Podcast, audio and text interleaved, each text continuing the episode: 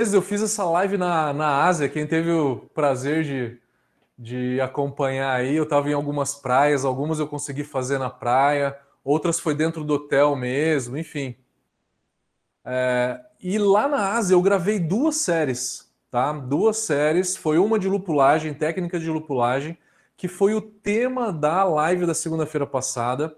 E aí, mosturação também foi outra série, que aí a gente acabou escolhendo como tema da, da live de hoje, tá? Então, a ideia do conteúdo aqui é trazer para vocês é, um resumo, né? Porque eu acho que o básico vocês pegaram, né? Vamos trazer o resumo e alguma coisa, algumas técnicas avançadas que eu não consegui entrar na, naqueles, naqueles vídeos, porque é, a gente tem que gravar vídeo mais curto, né? Os vídeos não podem ser muito longos, senão acaba perdendo um pouco da, é, do interesse, né? Da, do pessoal. Precisa ser vídeos mais rápidos, mas aqui vamos falar de algumas coisas interessantes, como por exemplo, é, vamos entrar fundo em, em, alguns detalhes aí, quem trabalha em cervejaria, tá? Eu sei que muitos de vocês podem ter cervejaria. Vamos falar de um detalhe do beta-glucano. Se você utilizar cereal não malteado, como é que você faz para trabalhar com beta-glucano? Limite que tem os cereais. É, daí alguns detalhes realmente que é, é difícil de ver e eu não coloquei no vídeo. Vamos falar de double mesh, se vocês quiserem braçando high gravity, vamos falar de ação enzimática, vamos falar de eficiência, vamos falar de fator de diluição.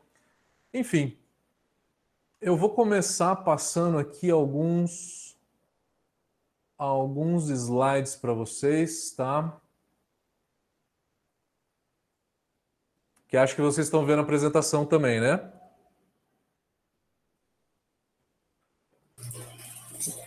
Ela está invertida. Estão vendo a apresentação, né? Ela está invertida, Matheus. Cara, eu não estou vendo, não, Matheus.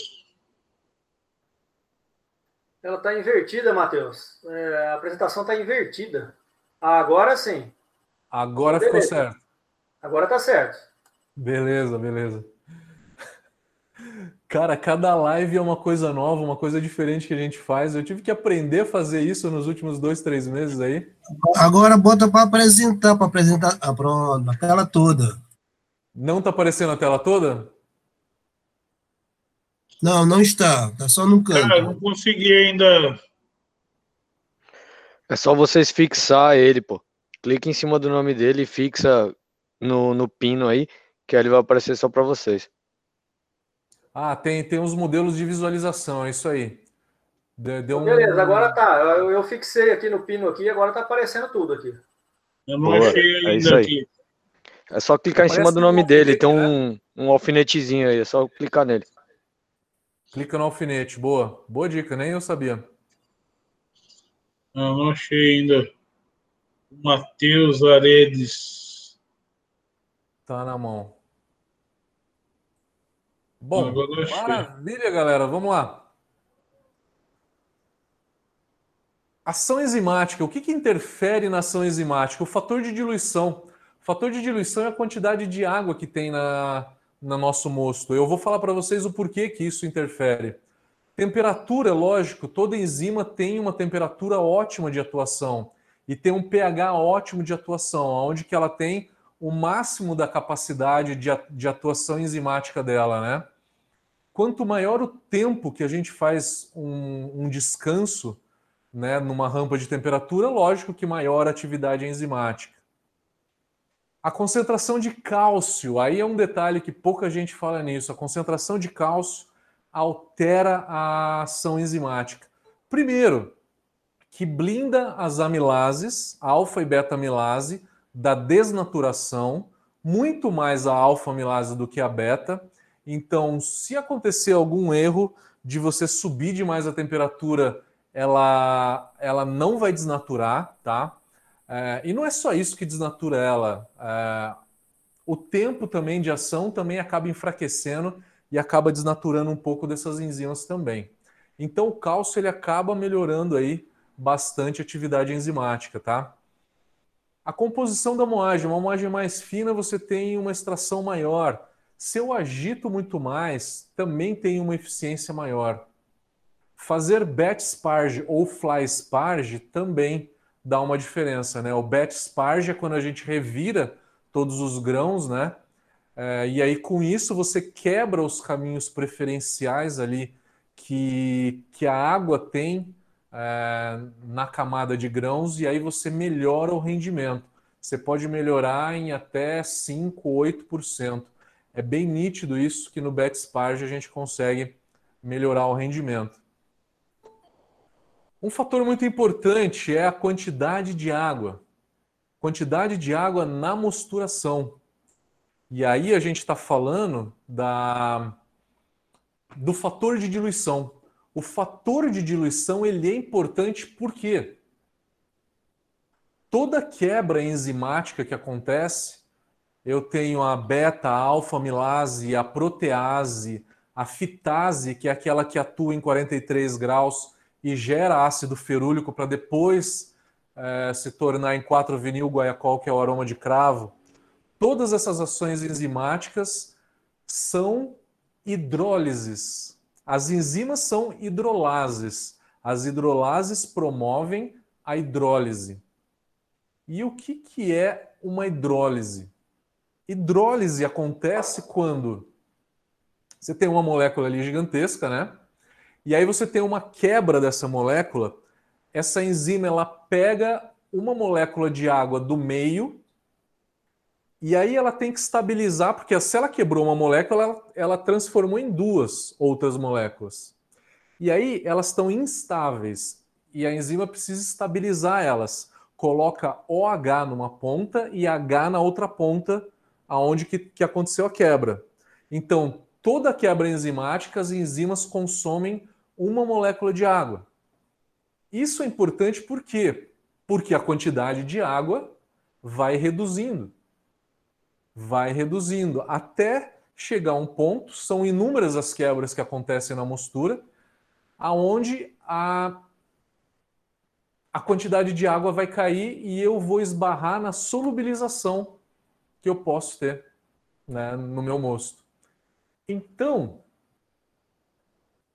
quanto menos água, menos solúvel se torna o amido, e aí menos eu consigo atuar, menos as enzimas conseguem atuar. Então é por isso que a quantidade de água é importante. A gente começou a fazer cerveja lendo o How to Brew, inclusive eu, né? É um livro muito bom para iniciante, né?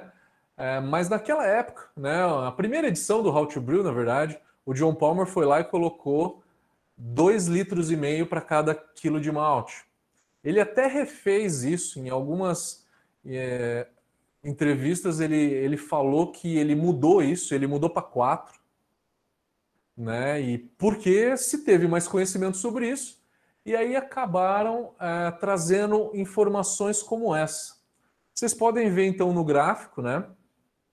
que se eu usar 1 para 4, 1 kg de malte, 4 litros de água, eu tenho 80% de eficiência. Nesse experimento em laboratório, tá?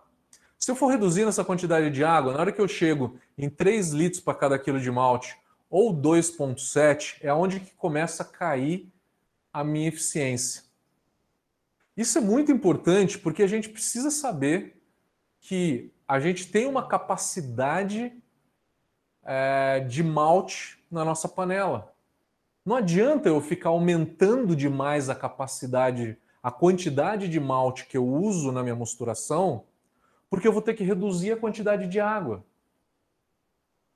Se eu aumento demais, eu vou aumentando muito a, a quantidade de malte, eu tenho que reduzir a quantidade de água. Se eu reduzo a quantidade de água, eu vou começar a perder eficiência. Então a gente tem que ter em mente que abaixo de 3 litros para cada quilo de malte a eficiência começa a cair, e acima de 4 a eficiência também começa a cair. Abaixo de 3 eu já falei para vocês, que é a solubilidade do amido. E acima de 4? Por quê?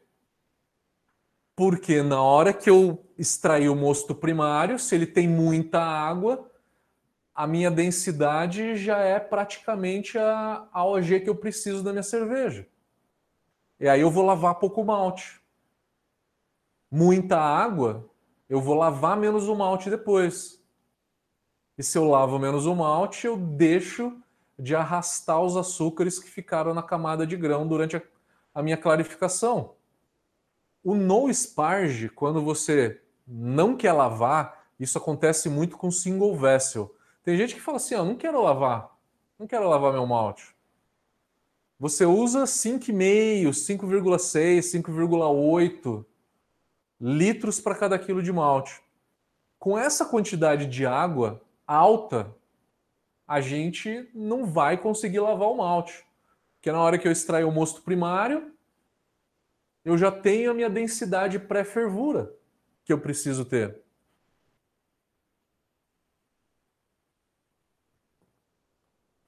Então, entendido como que a quantidade de água interfere na ação enzimática. E aí eu falei para vocês também que a minha panela tem uma capacidade máxima de malte. Qual que é o conceito disso?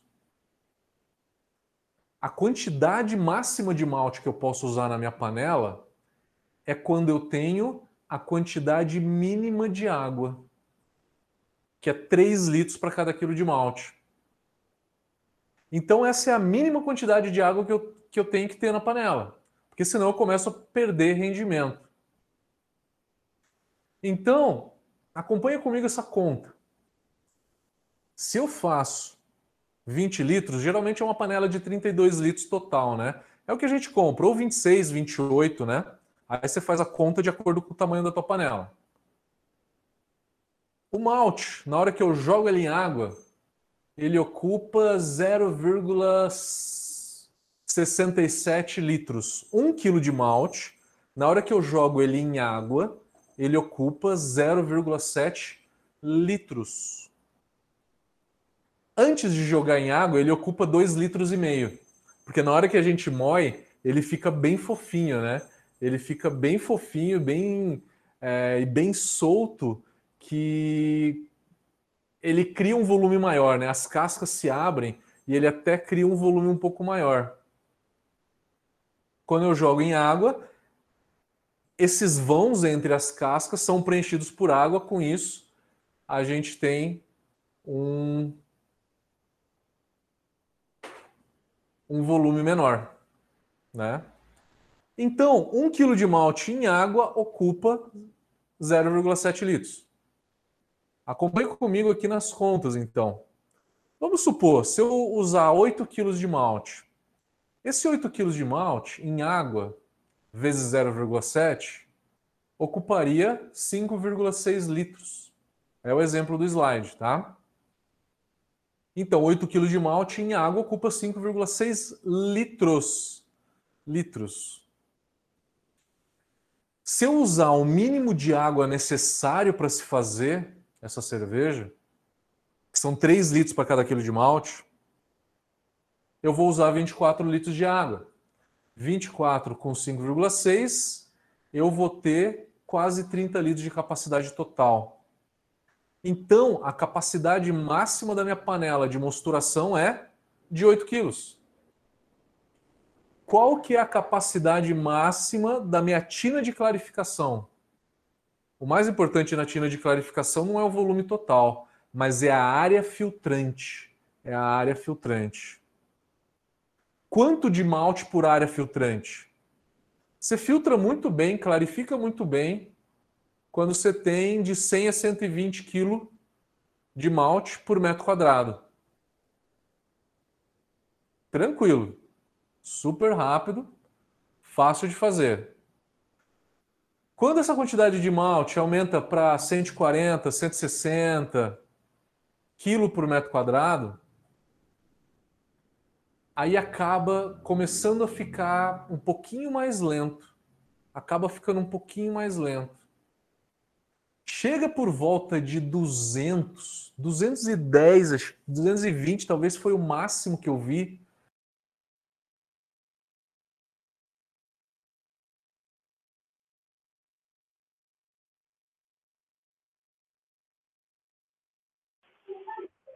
Ficou mudo, parceiro. Opa, tá certinho agora, né? Tá beleza. Então, se se a quantidade por metro quadrado chegar acima de 180 kg por metro quadrado, a velocidade da clarificação vai ser muito lenta, muito lenta. Realmente muito lenta. Isso é uma coisa que também não estava nos vídeos da série, tá? Esse é um detalhe. O fator de diluição, eu até que gravei um episódio falando disso. Mas eu não falei para vocês fazer uma, cerve uma cerveja high gravity, né?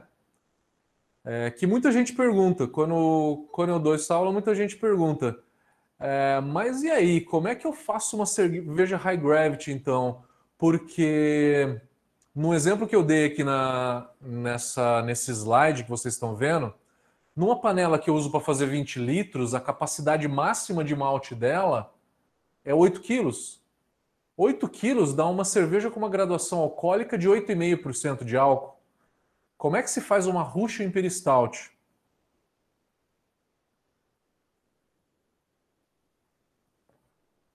Vou ter que usar uma técnica diferente. Qual é? Primeira delas é o Double Mesh. Double Mesh. Se eu quiser fazer ela puro malte. Puro malte. E para fazer puro malte, eu, eu vou ter que fazer duas, duas braçagens, então, no caso né, com duas braçagens. Eu vou fazer uma primeira, uma primeira onde que eu vou lavar pouco malte, vou lavar pouco esse malte e vou e vou guardar esse mosto primário para que eu junte com uma outra leva de malte, né, de mosto primário. Então eu faço dois mostos primários sem lavagem, tá? E aí para fazer uma é, uma cerveja puro malte high gravity. Essa é uma das formas. Não é a única, não é a única também, né? É uma forma de fazer uma high gravity é adicionar açúcar, talvez seja o mais fácil, né? Só que aí, qual açúcar que eu vou adicionar? O que, que geralmente a gente tem disponível aí? A gente tem o açúcar de mesa, a gente tem talvez o açúcar de milho, que é a raimaltose, e a gente pode ter também um DME. A gente pode ter esse DME que é, é, é o próprio malte, né? o próprio malte seco. Vantagens e desvantagens. Se eu usar um açúcar de mesa, ele é 100% fermentável. Na hora que eu jogo ele para fazer a cerveja, eu só vou estar tá adicionando álcool para minha cerveja. E isso pode ser bom como pode ser ruim. Depende do estilo que eu estou fazendo. Então é bom pensar de uma forma onde que você possa onde que você possa é, escolher o que, que você vai fazer. Se eu usar numa Russian Imperial Stout açúcar de mesa, o que, que eu estou fazendo? Eu estou adicionando álcool Qual que é o sabor do álcool? O álcool ele alivia o dulçor, ele alivia o dulçor do malte. Então ele acaba deixando a cerveja mais leve. Ele acaba deixando essa cerveja mais leve.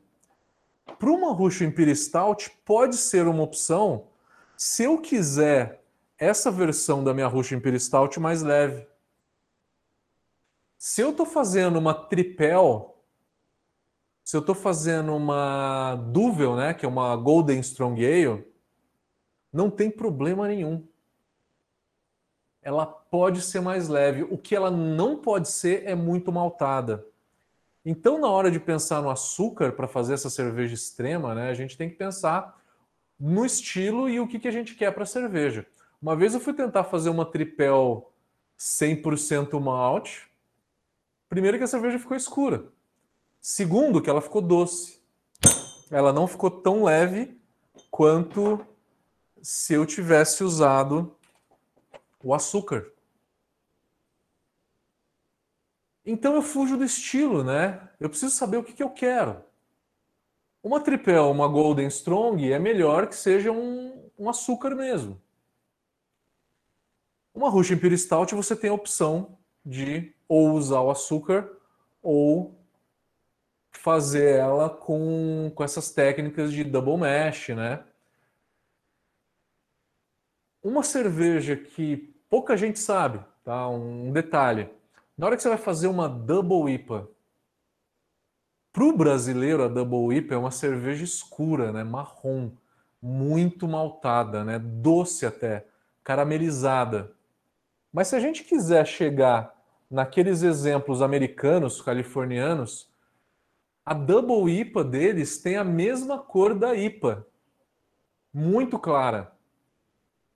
Se usa 95% de Pale Ale ou Pilsen e um pouquinho de malte especial. Se eu fizer ela puro malte, ela fica escura. Então, uma Double IPA não pode ser puro malte. Se eu usar açúcar de mesa eu estou aumentando só o álcool dessa cerveja.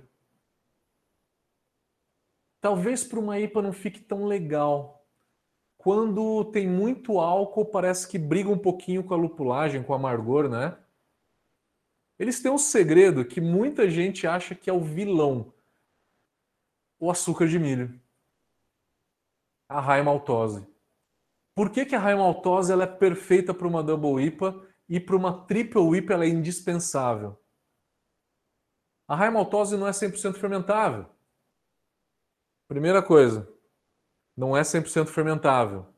E ela não sendo 100% fermentável, eu vou ter uma um pouquinho mais de corpo. Eu vou ter um pouquinho mais de corpo, tá? O que, que sobra da raimaltose que não é fermentável? É um pouco de proteína, um pouco de destrinas, Outro ponto é que a raimaltose não dá cor. Ela vai deixar a cerveja clara. Então, para uma cerveja dessa, você tem que usar uma raimaltose. Não é nem açúcar e não é DME para deixar ela escura e também não é puro malte. Se fizer puro malte, ela vai ficar muito maltada. Ah, mas eu gosto da minha Double IPA, da minha Triple IPA muito maltada. Beleza. Mas se você quiser replicar o que, que os californianos fazem é dessa forma, tá? O açúcar, ele também dá um pouco de sabor. Se você fez uma cerveja, uma tripel, ou uma Golden Strong Ale que eu falei que você pode usar açúcar, e aí você toma ela, você fala assim, eu tô sentindo um residual de açúcar de mesa. Né, eu quero tirar isso, eu quero deixar ela mais limpa, eu quero deixar ela mais leve usa a raimaltose. Eu já vi diversas cervejas, diversas tripel e golden strong ale feita com açúcar de mesa, que aí depois a pessoa substituiu pela raimaltose e a cerveja ficou muito mais leve, com um drinkability melhor, é, ficou menos doce, porque uma tripel, uma golden strong ale não pode ser doce, né?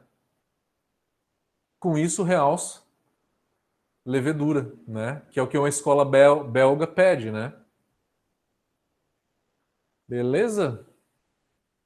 Vamos lá.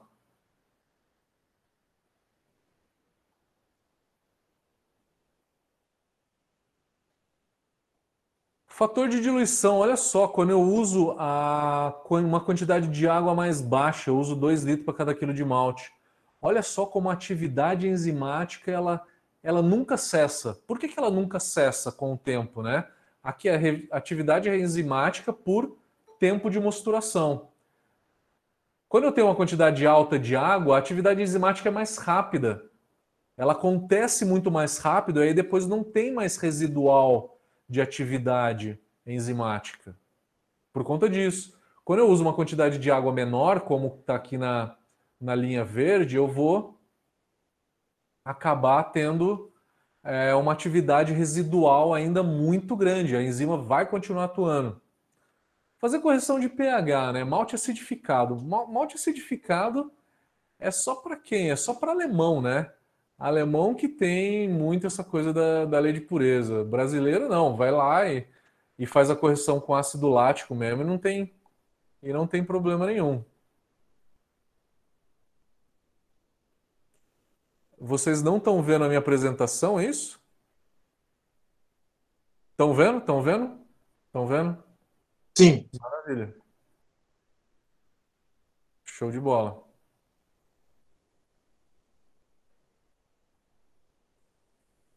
O que a gente usa é ácido fosfórico ou ácido lático. Não usa ácido cítrico, porque o ácido cítrico ele perde acidez. Por que, que o pH da nossa mosturação tem que ser 5.2? Vamos supor que eu vou fazer uma cerveja comum, uma IPA, uma Pilsen. Eu vou fazer beta-milase 62, eu vou fazer alfa-milase 72 e eu vou fazer mesh out. Né? Eu não preciso fazer parada proteica, nem parada de beta-glucano, nem nada. E aí o pessoal fala assim, usa a tua mosturação para 5.2. Só que a gente nunca parou para pensar por que 5.2? O pH ideal da beta-milase não é 5.2, nem da alfa, muito menos da alfa. O da beta-milase, o ideal é entre 5.5. E o da alfa, beta 5.5, da alfa é 5.7. Alfa e beta-milase atuam num pH melhor, mais, mais alto do que isso. Só que protease, beta-glucanase e fitase, protease é aquela que quebra a proteína, beta-glucanase é que quebra a beta-glucano a 45 graus, a fitase é aquela que gera ácido ferúlico a 43 graus e depois se transforma em aroma de cravo elas sim atuam melhor a 5.2.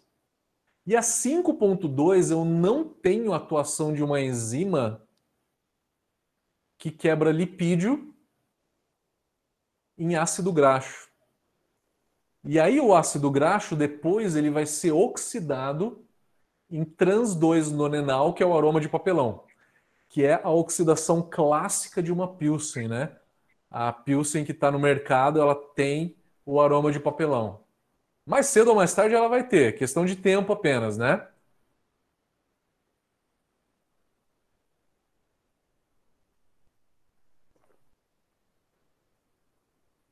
Outro motivo é o seguinte: eu estou tomando uma Pilsen. Estou tomando uma Pilsen da, da Colorado, a Ribeirão Lager. Para essa cerveja ser leve e refrescante, o pH final dela tem que ser entre 4.2 e 4.5 no máximo, 4.4. A levedura, depois que ela fermenta, ela cai em 0,9 ou 1.0 o pH durante a fermentação. Então, se a minha fervura tiver 5.2, fermentou, essa cerveja vai ter no final 4.3, que é um pH que dá leveza a essa cerveja. É um pH, uma leve acidez que vai dar leveza à, à cerveja Pilsen. Por que, que dá leveza? Porque essa leve acidez reduz o sabor do malte na cerveja, tá? Então, se essa Pilsen tivesse um pH maior, eu realçaria o sabor do malte. Ela ficaria mais encorpada e a função de uma lager é ser refrescante. Então eu vou fazer a fervura com pH de 5.2, porque depois de fermentada chega em 4.3 na cerveja final. Não só por conta disso, na fervura o pH de 5.2 também é importante. Com pH mais baixo, eu tenho menos caramelização e menos formação de melanoidinas.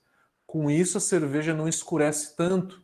Eu consigo fazer uma cerveja comercial com uma cor bem clara.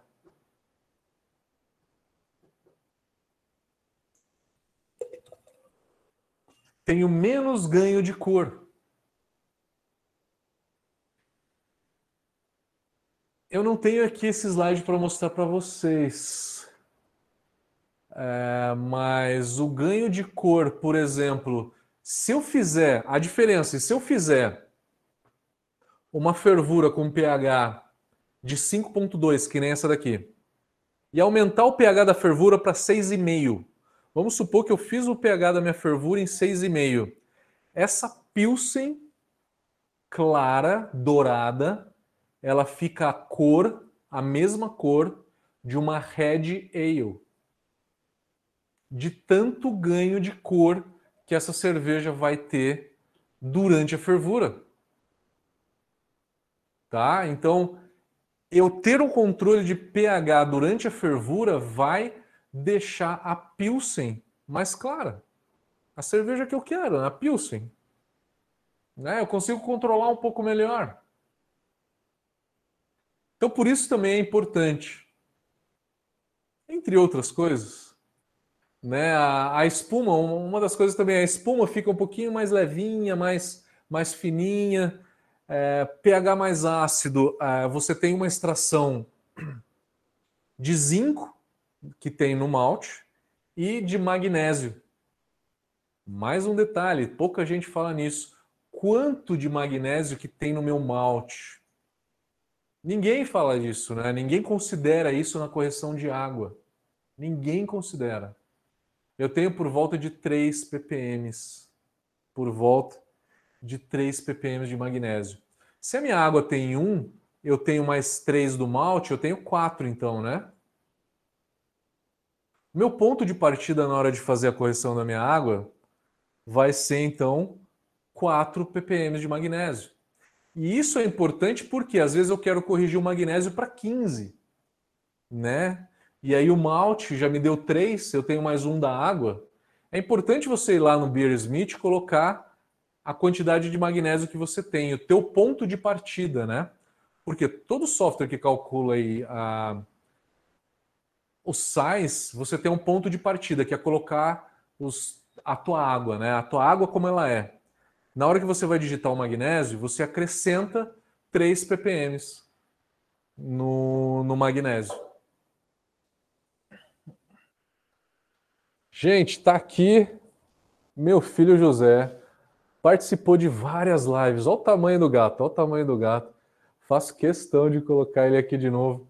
Diversas lives ele aqui, eu fazendo eles pulando em cima ou passando aqui atrás. Tá aqui o José, meu gatinho que teve pancreatite. Ele tem 8 quilos, esse gato. Ele perdeu 2 quilos. Eu achei que ia perder o José, gente. Graças a Deus ele melhorou, engordou de novo. Vamos lá. Vamos para a apresentação, vou voltar para a apresentação. Uma outra coisa também importante de a gente falar, como que o amido está presente. Como que o amido está presente na, no nosso malte? A gente tem dois tipos de moléculas. A amilose, que ela é uma molécula linear, que são 25 moléculas de glicose ligadas em série, e a milopectina. A milopectina, ela tem vértices. No total, podem ser até mil moléculas de glicose, tá? A maior parte do amido, a maior parte do amido na minha cevada é a milopectina. E aí, uma coisa que, quando eu estava estudando na Alemanha, os professores foram muito enfáticos, porque é realmente um detalhe, mas é um detalhe que ele pedindo carinho aqui, eu tenho que segurar ele, né? Tá aqui o gatinho. O detalhe é o seguinte, a beta nem a alfa-milase quebram os vértices da molécula de amido. Então, quando a gente tem 80% do amido, ele tem vértices, né? O Zé quer descer. 80% das moléculas de amido têm esses vértices. Nem beta nem alfa-milase quebram esses vértices. Então isso não vira álcool, né? Sobra açúcar na minha cerveja. De todos os açúcares que tem no meu malte, por volta de 18% numa cerveja Pilsen são esses vértices de amido. Estou querendo dizer então que 18% do açúcar de um malte Pilsen que vai fazer uma cerveja Pilsen não é fermentável. Porra, mas 18% é muita coisa, né? É muita coisa. É. Só que aí a gente teve sorte. Porque o ser humano, ele sente o dulçor com maior dificuldade. Não, o ser humano ele sente aromas e, e sabores com intensidades diferentes, né? No sabor, de todos os sabores que a gente tem, doce, salgado, umami, azedo, amargo, o que o ser humano sente com menor intensidade é o dulçor.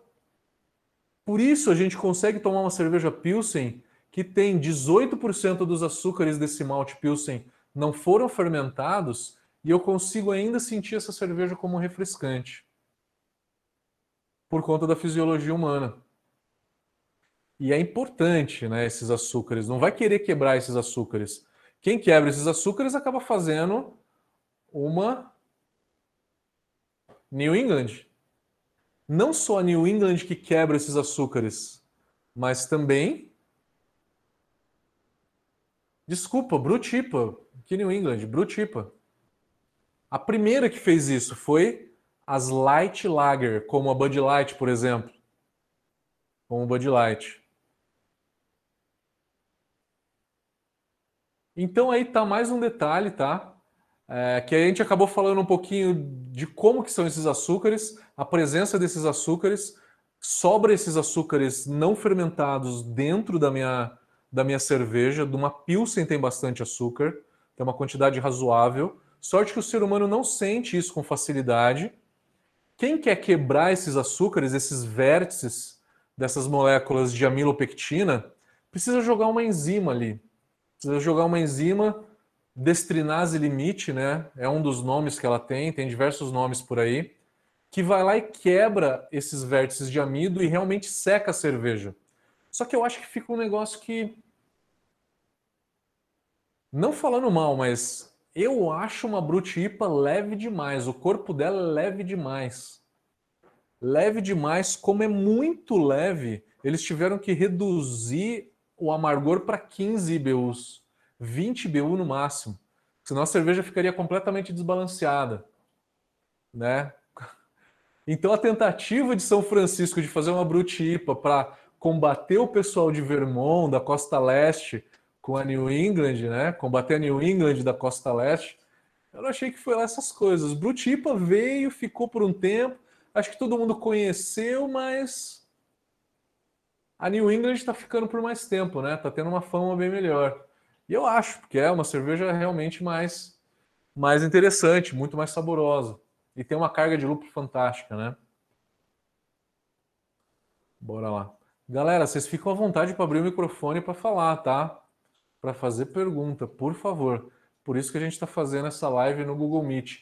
Quem está no YouTube, eu coloquei ali no chat do YouTube é, o endereço dessa live aqui, tá? Do Google Meet. Quem quiser abrir o microfone e fazer pergunta, entra, entra aqui no, no Google Meet, tá? Matheus, posso fazer uma pergunta? Por favor. É que, é que o assunto já está um pouco lá para trás, então eu vou fazer agora para não perder. Você falou da raimaltose. E eu tenho uma é. dúvida que é a seguinte: a Cargill ela fabrica um produto que se chama glucodry. E ela diz que é um xarope de glicose de milho desidratado. A minha pergunta é: esse glucodry é o mesmo que raimaltose ou não? Cara, você me deixou na dúvida. Eu vou dar um Google aqui, cara, para dar uma olhada. Eu nunca vi esse produto. Glucodry. Isso, da Cargill. Glucodry da Cargill. Deixa eu olhar aqui. Resultados: Glucodry Cargill 25 quilos.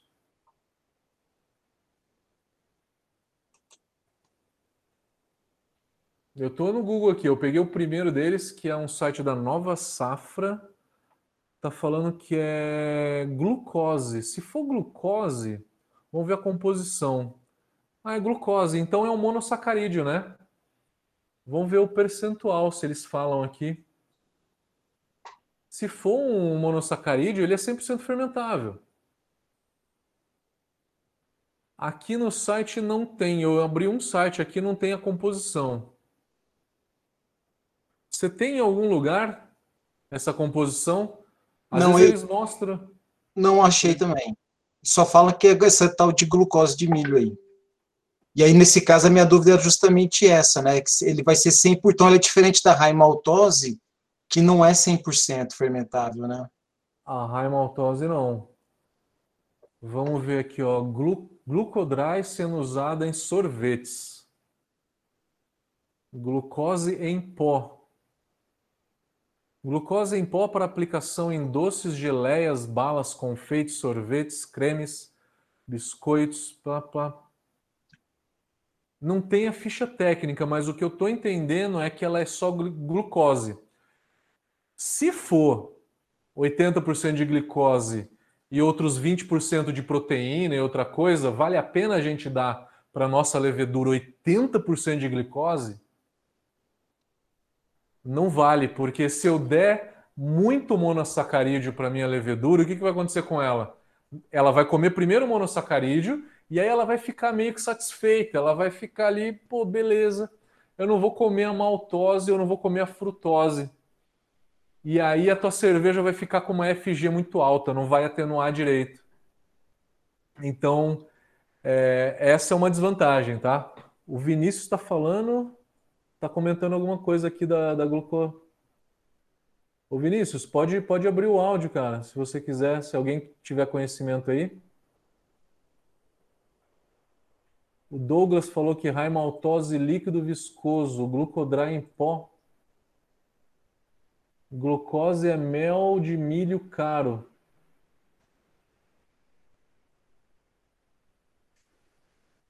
Ah, gente, eu, eu não sei te dizer pelo nome dos produtos. O que a gente tem que fazer é pegar a composição de cada um deles. E muitos deles falam açúcar pequeno, é, açúcar de alto peso, eles, eles quebram em, em famílias de açúcar fala se tem proteína ou não, se tem gordura, quantidade de água que tem.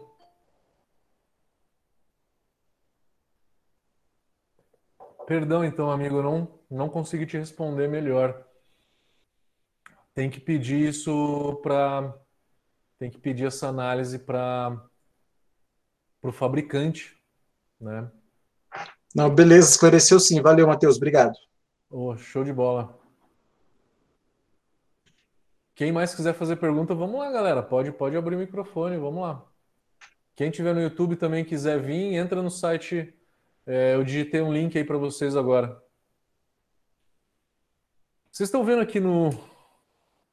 Deixa eu ver se eu estou passando slide. Estou passando slide. Oi, Matheus. Oba! Boa noite, tudo bem? Boa noite, tudo jóia. Sou André Pedrosa, de Araxá, Minas. Opa! Te acompanho há bastante tempo já. Obrigado pelas dicas. Show de bola. Fiquei curioso. Fiquei curioso com a, a, questão da proporção do malte com, com, com água. Até escrevi, mas não sei se você vai ler o que a gente está digitando aí. É o seguinte: eu uso, eu faço levas de 20 litros. Você disse que a proporção bacana aí seria de 1 para 4, né? É, mas e a lavagem depois? É, é normalmente eu uso 16 litros para 5 5 quilos e depois uso mais 20 litros para lavagem. Você tem que diminuir a lavagem, né? Você vai final. ter que diminuir a lavagem. É. E tem uma é. conta para isso também, para lavagem? Cara, tem, tem uma conta. A conta é mais ou menos simples, mas como a gente está aqui falando de algumas coisas avançadas, eu vou te dar uma técnica infalível. Primeiro eu vou te falar a regra básica. Qual, qual que é a regra básica?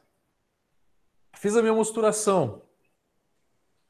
E aí fiz a minha mosturação, usei 10 kg de malte, não, menos, né, para 20 litros, 5 kg de malte, vai, que faz uma cervejinha leve. Usei 5 kg de malte, usei 15 litros de água, né? Que dá 3 para 1, ou 20 litros de água. Uhum. Cada quilo de malte absorve realmente um litro de água. Então, para cada quilo, um litro de água. E aí você tem que tirar também o que fica no fundo falso, que você. É, o espaço morto no fundo falso que sobra ali. Isso depende da altura da torneira, né? A, a altura da, da torneira na panela ali.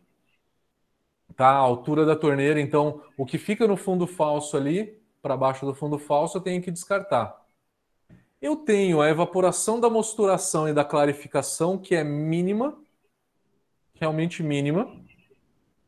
Vai ser por volta de 1%, as duas juntas. E aí eu tenho a evaporação da fervura. Aí varia muito de acordo com o sistema que você tem, tá? Se é caseiro, se não é. é o caseiro ele fica entre 12 a 18% de evaporação. Na indústria, fica entre 5% e 8%. Não mais do que isso. Evapora menos. Por que, que evapora menos? Porque na indústria é, você tem o fogo talvez menos baixo, proporcionalmente ao tamanho do volume, né? Em casa você vai lá.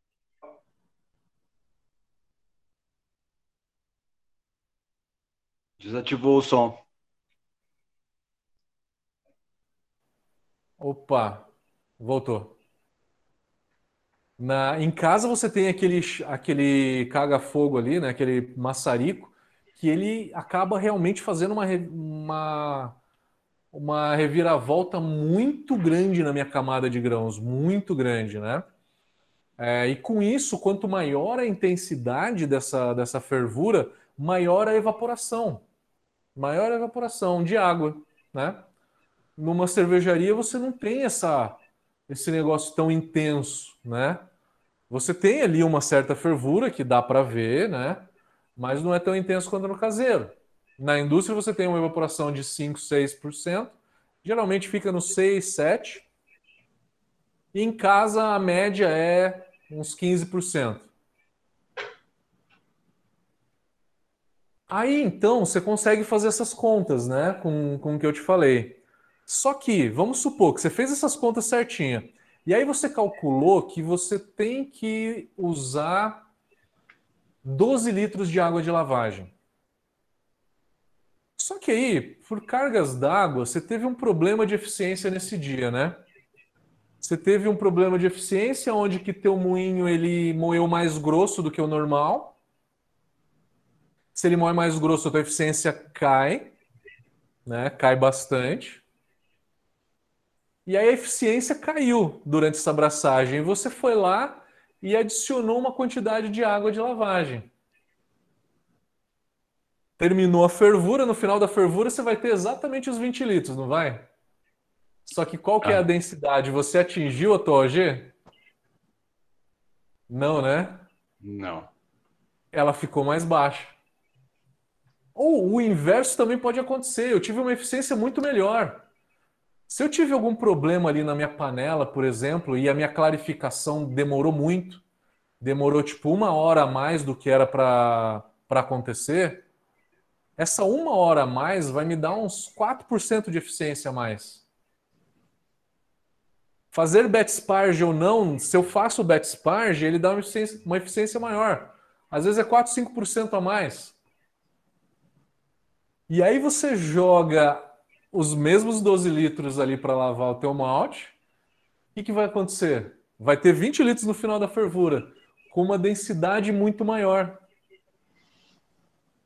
Então, uhum. calcular a quantidade de água, eu acho legal para o seguinte: vai lá, calcula a quantidade de água que você está esperando usar na tua lavagem. E aí adiciona uns 15% a mais, 20% a mais, só que calma aí, não é para adicionar esses 20% a mais na abraçagem. Se você quer garantir que a tua OG seja aquela, você vai fazer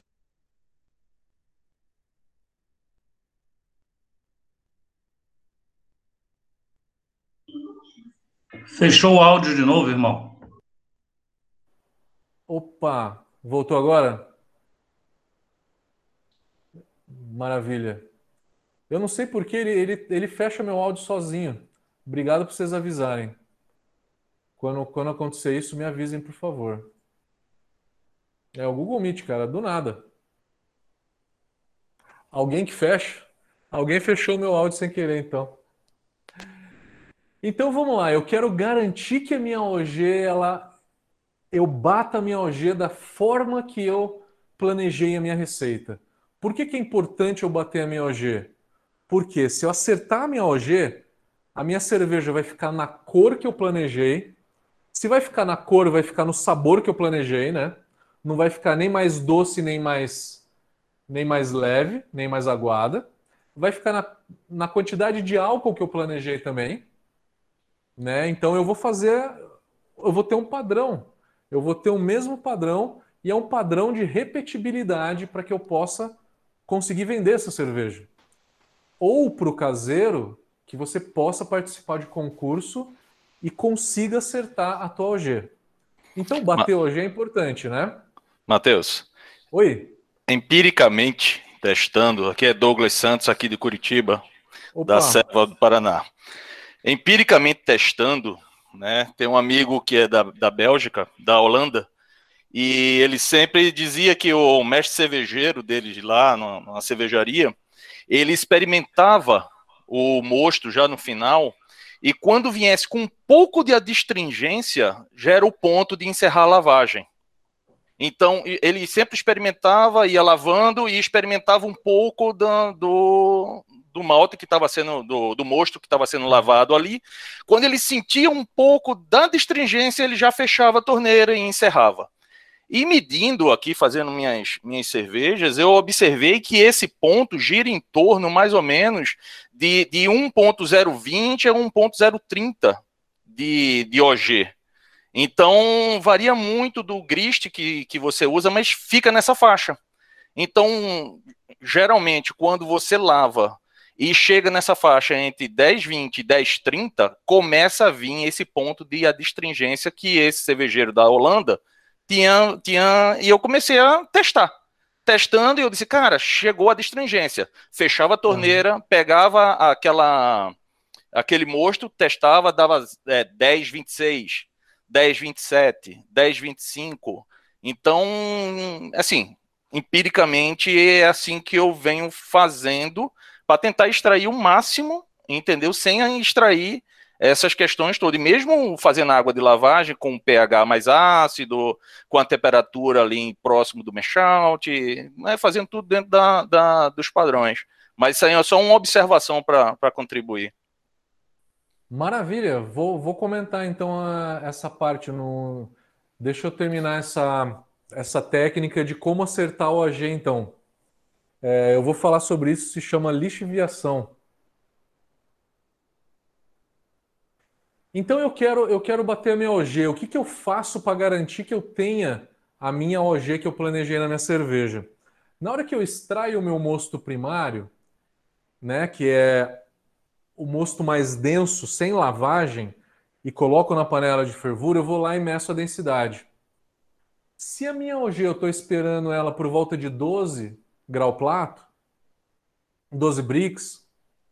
Esse mosto primário ele tem que estar por volta de, no mínimo 16 grau plato. 16, 18, 17, né? Depois de lavar, isso vai diluir mais e vai cair. Então, o primeiro cheiro que, se eu tenho uma, uma eficiência como eu planejei, está baixa ou está alta, é medir a densidade do mosto primário. E aí eu vou lavando vou lavando meu, meu grão, né? Vou lavando meu grão. E aí, conforme eu vou lavando, a densidade do que está saindo da panela para ir para a fervura, que está saindo da panela de, de filtração para ir para a fervura, a densidade vai sempre caindo. Com uma densidade menor, misturando com o que está na fervura, vai diluindo o que está na fervura. O que, que é mais importante para a gente? É a densidade do que está na fervura. Então, caseiro, eu sei que a minha fervura aumenta em um brix a minha densidade, né? Em um plato. É geralmente isso, um, um e meio, né? eu sei que a minha fervura, por exemplo, aumenta em 1 Brix. Se eu quero uma cerveja com 12 grau plato, 12 Brix, para iniciar a fermentação com 12 Brix, eu vou medindo a densidade do que está na panela de fervura durante a lavagem toda. Aí eu estou falando a cada 5, a cada 10 minutos. Vai lá, mede essa densidade com o refratômetro, porque ele resfria mais rápido e é mais fácil. E aí eu vou parar de lavar o meu malte na hora que o que tiver na panela de fervura tiver 11 bricks, né? Ferveu, subiu para 12. Com isso, eu bati a minha OG. Então o que eu estou falando é, vai medindo o que está na panela de fervura. Essa densidade que está na panela de fervura vai, vai caindo cada vez mais. No começo, a densidade está mais alta. E aí você vai lavando, essa densidade vai reduzindo, né? Porque o que está saindo da filtração tem uma densidade mais baixa. E aí, na hora que bater a densidade pré-fervura que eu tô querendo, eu paro de lavar. Eu paro de lavar. Com isso, eu vou atingir o que eu planejei. Não importa a quantidade de cerveja que eu fiz Importa que eu vou bater uh, a minha OG, que eu vou fazer a cerveja com o sabor, com a cor, com a graduação alcoólica que eu planejei. E aí, fazendo um complemento ao que o nosso amigo falou, eu esqueci seu nome agora, desculpa. Douglas, né? Douglas Santos. É, sou eu. Você vai lavando, você vai lavando, e aí o que está saindo da clarificação, é, se tiver, isso é mais ou menos por praxe, tá? é, pessoal da indústria, na literatura, você ouve é, abaixo de 1008, no mínimo 1006 de densidade. Isso é um bricks e meio, dois bricks, né? Mais ou menos isso, por volta de dois bricks, dois platos. Você começa a arrastar muito mais substâncias da casca do que açúcares. Você está lavando em excesso, mas não tem mais muito açúcar ali. Porque a densidade que está saindo ela já é mais baixa. Ela já é por volta de 1006, 1008. Então eu só tô, eu tô arrastando muito substância de casca. Substância de casca. Então, é, o limite que eu sei é de 1006, 1008. Esse fenômeno se chama lixiviação. Lixiviação quer dizer você arrastar é, essas substâncias da casca demais, né? o excesso para dentro da tua cerveja. O Sabino Machado falou que isso se chama last runnings. Last runnings quer dizer últimas lavagens, tá? Em inglês chama isso, últimas lavagens, né? E aí você barra, você fica em 1008, que é para não ter lixiviação. Existem aí, é, Douglas, é, alguns né, românticos, né? Eu acho que são bem românticos nesse caso, que falam o seguinte: cerveja boa é quando eu não lavo, porque lavar obrigatoriamente vai acabar extraindo é, substâncias da casca. De uma forma ou outra vai acabar extraindo. Vai acabar extraindo e aí vai deixar um pouco de adstringência nessa cerveja. Então, aquela galera mais antiga mesmo, de cervejaria de grande porte, vai falar esse tipo de coisa, tá? E aí vai falar assim, ah, é, não lavagem vai para cerveja premium. E aí a lavagem dessa cerveja, desse malte, vai para uma cerveja mais barata, né? Uma cerveja comercial. Existem é, eu já escutei alguns... isso já. É, é uma prática que ainda existe, mas é muito pouco, é muito raro de se ver. No Brasil, você sabe qual que é a única que eu, que eu fiquei sabendo? A Kirin. A Kirin. A Ishban. A Ishban é a única que é com mosto primário. É uma cerveja só com mosto primário para ela ser mais leve, para ela ser mais. Né? A turma do Biab fala isso sempre, não? A turma do? Biab do Biab, do Biab, é, é uma, uma vantagem do Biab é, é, não lavar, né? Uma vantagem do Biab é realmente não lavar, concordo contigo. Concordo contigo. E aí você faz o no sparge. Só que fazer o no sparge, a eficiência cai em 15%. Em casa dá para ser romântico, mas na indústria você acaba perdendo muita eficiência, né? Então, é aquela aquela velha história, né? É, fazer uma, uma cerveja né, com sabor magnífico, né? E aí ali acertar os mínimos detalhes ou ter eficiência. Na indústria, na hora que a galera faz IPA, é só Pilsen, né? Se usa Pilsen, se usa matéria-prima mais, mais barata, né? Não usa Pale Ale. Lúpulo acaba substituindo por outros lúpulos mais baratos também. Enfim, né? O que a gente tem que pensar é qual que é o nosso objetivo, né? Qual que é o objetivo da nossa cerveja? E quando eu dou minhas consultorias, eu realmente eu pergunto para a pessoa: o que, que você quer? Você quer uma cerveja campeã que custe realmente caro? Ou você quer fazer uma cerveja intermediária ou até mais barata mesmo, com insumos mais baratos? Existe mercado para tudo, não tem o certo ou errado, tá? Não tem o certo ou errado, depende da estratégia, o que, que você quer com aquilo, tá? Todas elas são válidas. Todas elas realmente Ô, Mateus, são válidas. Boa noite. Boa noite, Matheus. Fala de novo, por favor, Renato. Ô, Matheus, boa noite. Quem fala aqui é o Leandro, tudo bem? Ô, Leandro, tudo bem? Uma pergunta. Durante a fervura, é, na questão do que eu tinha aqui muito problema de boil over aqui. Eu abaixei a potência do meu do meu sistema de aquecimento pela metade. A minha fervura ela ficou mais calma, não ficou tão, tão branda. Ficou uma, uma fervura mais mais suave. Isso interfere em alguma coisa? Porque eu vi várias matérias onde diziam que eu tinha que ter uma fervura muito branda. E eu sempre trabalhei com essa fervura branda e tinha muita dificuldade para controlar o ball over. Aí eu resolvi mudar isso. Na sua opinião, isso interfere em alguma coisa nessa questão da qualidade da cerveja? Enquanto você estava perguntando, eu estava procurando um abridor que eu vou tomar minha stoutzinha aqui. Maravilha. É, cara, o que, que interfere a fervura, né? A intensidade da fervura. Primeiro, a evaporação. Quanto mais intensa, mais evaporação tem. A temperatura não muda, né? Porque a temperatura depende da altitude e da densidade do, do teu mosto só, né? Fervura mais intensa. A fervura mais intensa, ela acaba evaporando o DMS. O DMS ele é uma substância que tem enxofre na composição dela.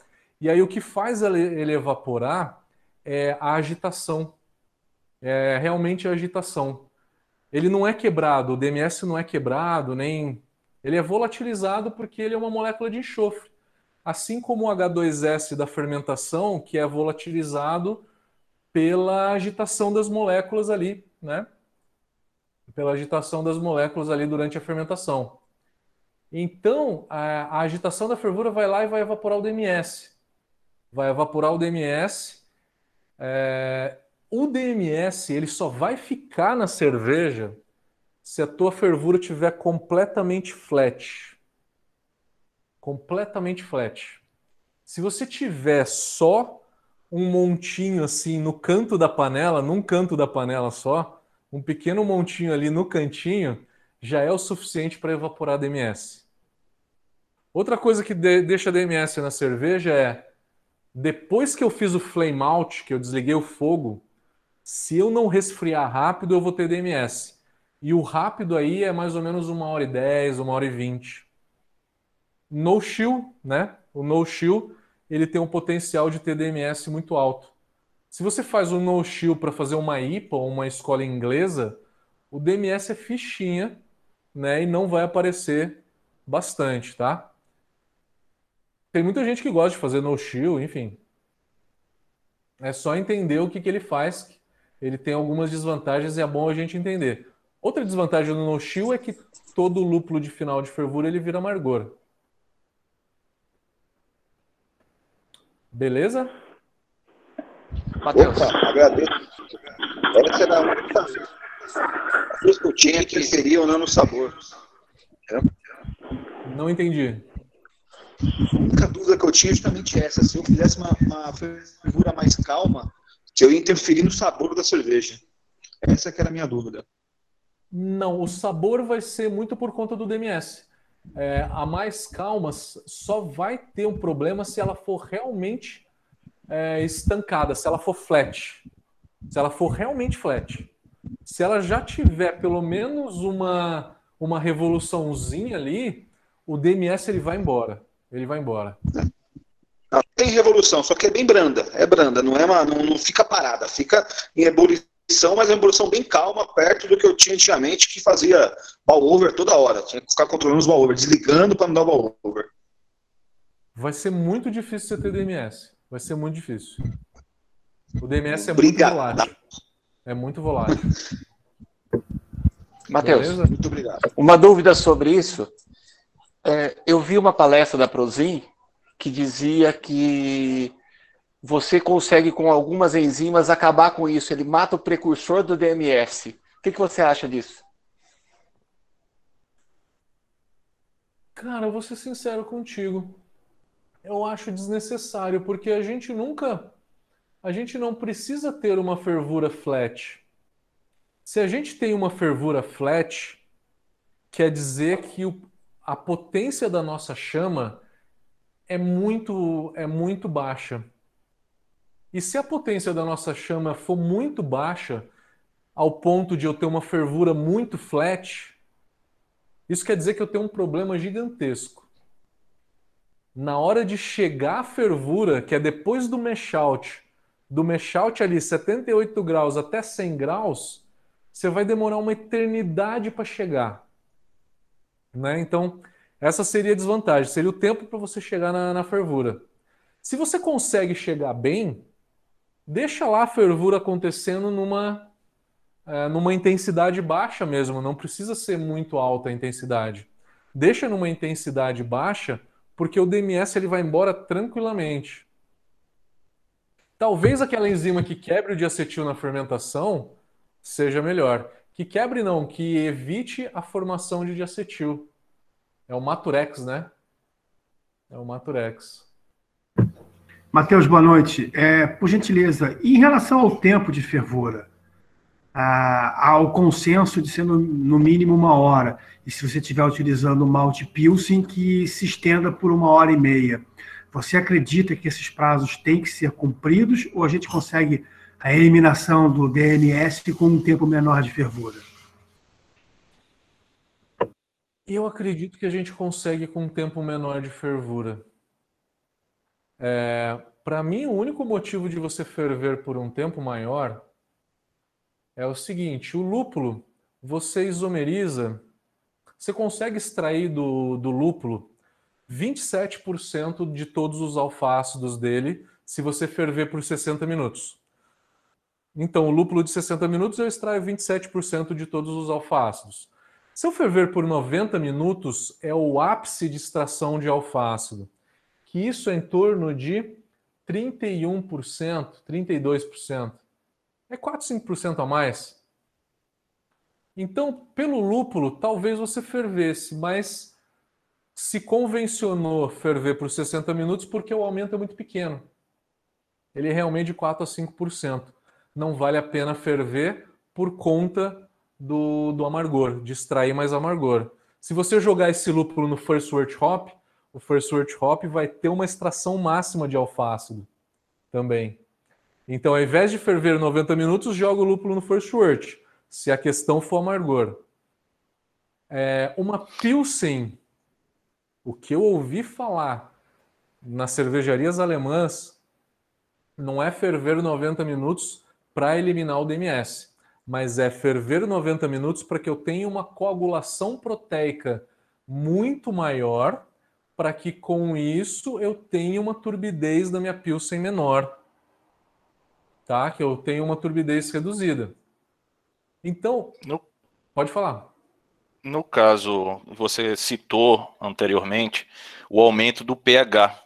Eu tinha lido em alguns livros é, alemães do começo do século, 1901 quebrado, uns livros antigos que eu encontrei, que eles colocavam leite de cal, né, um pouco de leite de cal, que era para poder acelerar essa precipitação. É, o pH iria subir, né, iria para 6, 6,5, e com isso haveria também a isomerização dos alfa-ácidos junto com os produtos de Maillard, que você citou lá né? O pH mais alto, indo para o alcalino, ele, ele facilita a produção dos produtos de Maillard, concomitantemente ele também aumenta a, a isomerização dos alfa-ácidos. Então eles faziam isso e só no final é que eles faziam a acidificação para reduzir no pH que iria para a fermentação. Isso eu li e assim, eu nunca pratiquei, nunca fiz, mas pela teoria faz muito sentido. Sim, mas você tem que se perguntar se você quer um aumento de cor. Se essa cerveja pode ter um aumento de cor. É, Ao invés de você ferver 90 minutos, por exemplo, você vê que se você pega a escola americana no começo do, do, dos anos 80, 75, 77, 80, até 87, 85 ali, se você pegar, eles sempre ferviam a 90. Né? É, é, era muito difícil. Só em 1990, com, com o aumento né, da, da do, dos crafted brewers lá na, na, nos Estados Unidos é que eles reduziram isso e hoje em dia aquele Bruzoloff, Bruzoloff, alguma coisa desse tipo, ele já fez alguns testes que com 45% ou com 45 minutos, 30 minutos, 45 minutos, você não tem uma percepção muito grande organoléptica de diferença entre um, uma cerveja e outra. Obviamente, varia de estilo para estilo, né? Cara, concordo contigo, concordo contigo, porque num pH mais alto, você tem uma coagulação de proteína maior, você tem uma caramelização maior, você tem uma, é, uma formação de melanedina maior, então você mais ou menos que simula uma fervura de, de 90 minutos. E eles colocavam o leite de cal, que o cálcio ajudava a fazer essa precipitação. Então, leite de cal é bastante alcalino. Então, à medida em que ele ajudava esse cálcio a se, a se grudar com as proteínas e precipitar, é, com os fosfatos também para ajudar na precipitação, ele também tinha esse efeito positivo de elevar o pH, facilitando a, a isomerização dos isoalfa, do, do alfa-ácido para isoalfa-ácidos, e você não precisava de ferver por muito mais tempo, você conseguia características de caramelo, né, de toffee, caramelo, fazendo isso com um tempo menor do que aqueles 90 minutos. É, na tese, é, faz sentido tudo isso. Agora, na prática, eu nunca fiz. É, pode ser que, como a gente faz bateladas de 20, de 20 litros, é, na panelinha surta efeito. Agora, de indústria, assim, eu nunca vi ninguém é, comentando nada disso, enfim. Cara, eu também não, eu também não. Por quê? Porque eu acho que. Seria uma você... puta economia de energia, né? Porque você só, só colocaria o quê? Leite de cal, que é algo barato. Você subiria, chegaria num perfil, e obviamente é try and error. Você vai tentando e vai vendo, ajustando o seu processo, o estilo que você quer e você, lá no final, você bota um ácido lático ou um ácido fosfórico para poder é, baixar essa, é, esse pH para 5.2, 5.4 e mandar para resfriar e mandar para fermentação. Então, em, em, em, termos industriais, seria meia hora de, de, de fervura uma puta economia de energia. Muito, muito, muito, com certeza. Só que eu acho, a minha opinião é o seguinte: eu faria o processo como é feito hoje, e se a, a ideia é a gente reduzir quantidade de proteína, qual que é a abordagem moderna para retirar essa turbidez? É a filtração. Para reduzir proteína, eu uso sílica gel. A sílica gel se adere a uma proteína específica chamada de prolina, que ela que dá é a proteína que mais dá turbidez. Ou eu faço uso de PVPP, que se adere a, a polifenol, né? O flavantresol, que é o, o polifenol que mais dá turbidez. Então, Mas isso pode na fermentação, né? Durante o processo de fermentação ou para invase, né? Filtração, na filtração. É, na filtração. Da, na filtração, junto com a terra de atomácia, você vai lá e joga sílica gel ou PVPP. Se você não tem um filtro e você quer jogar no tanque, você pode jogar o sílica gel ou PVPP lá também. E aí, com isso, você não precisa ter o trabalho de subir o pH, depois cair o pH, ou ferver por 90 minutos por um período maior, nem usar o Real Flock. O Real Flock na indústria já não se usa mais, né? Se usa silica gel, que é mais barato. E aí você usa silica gel na cerveja fermentada, lá no final, que é mais eficiente do que você usar na fervura. Né? Porque você tem muita decantação de proteína durante a maturação. Então, eu acredito que é, essa abordagem toda tradicional, como você citou, ela aconteceu por muito tempo, inclusive decocção, né? Inclusive decocção. Teve gente aqui no YouTube que perguntou, mas e a decocção? Fervura mais longa, sub, é, meio que simula decocção? Um pouquinho, simula um pouco. Decocção é um negócio que quase não se faz mais. Para se ter os ganhos da decocção, você usa um pouquinho de malte melanoidina, numa quantidade mais baixa.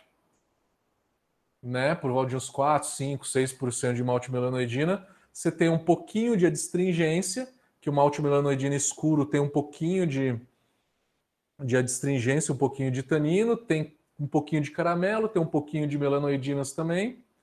Com isso tudo você simula praticamente aí uma, uma decocção. É, mas eu acho que assim todas todas as é, todas essas técnicas levam a um resultado que dá um produto bom, né? Que dá um produto bom. Só que eu acho que o como que a gente faz hoje, eu acho que é uma maneira talvez um pouco mais prática.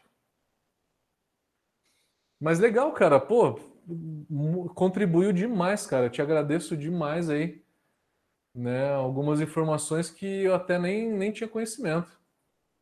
Obrigado, Douglas. Valeu. Nada, cara. Quer acrescentar mais alguma coisa?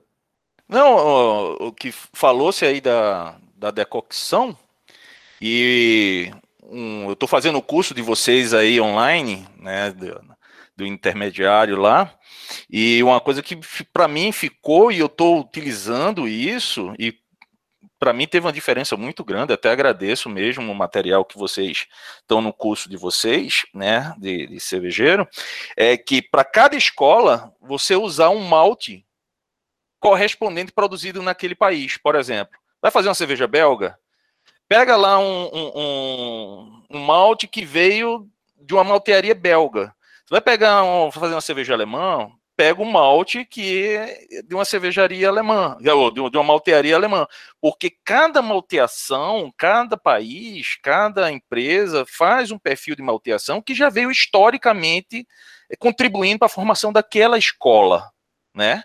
E, e quando você faz isso, você, você vê que o, o engessamento, entre aspas, da escola alemã para só utilizar aqueles quatro elementos básicos e se virar nos 30 no processo, né? Eles se viram no 30, nos 30 no processo, mas mantém aquelas, aqueles maltes, ao contrário da escola americana, que ele faz é, é, é, modifica todo o malte, modifica todos os insumos para manter aquela temperatura, basicamente quase todas as cervejas feitas ali em 68, 64, 66 graus.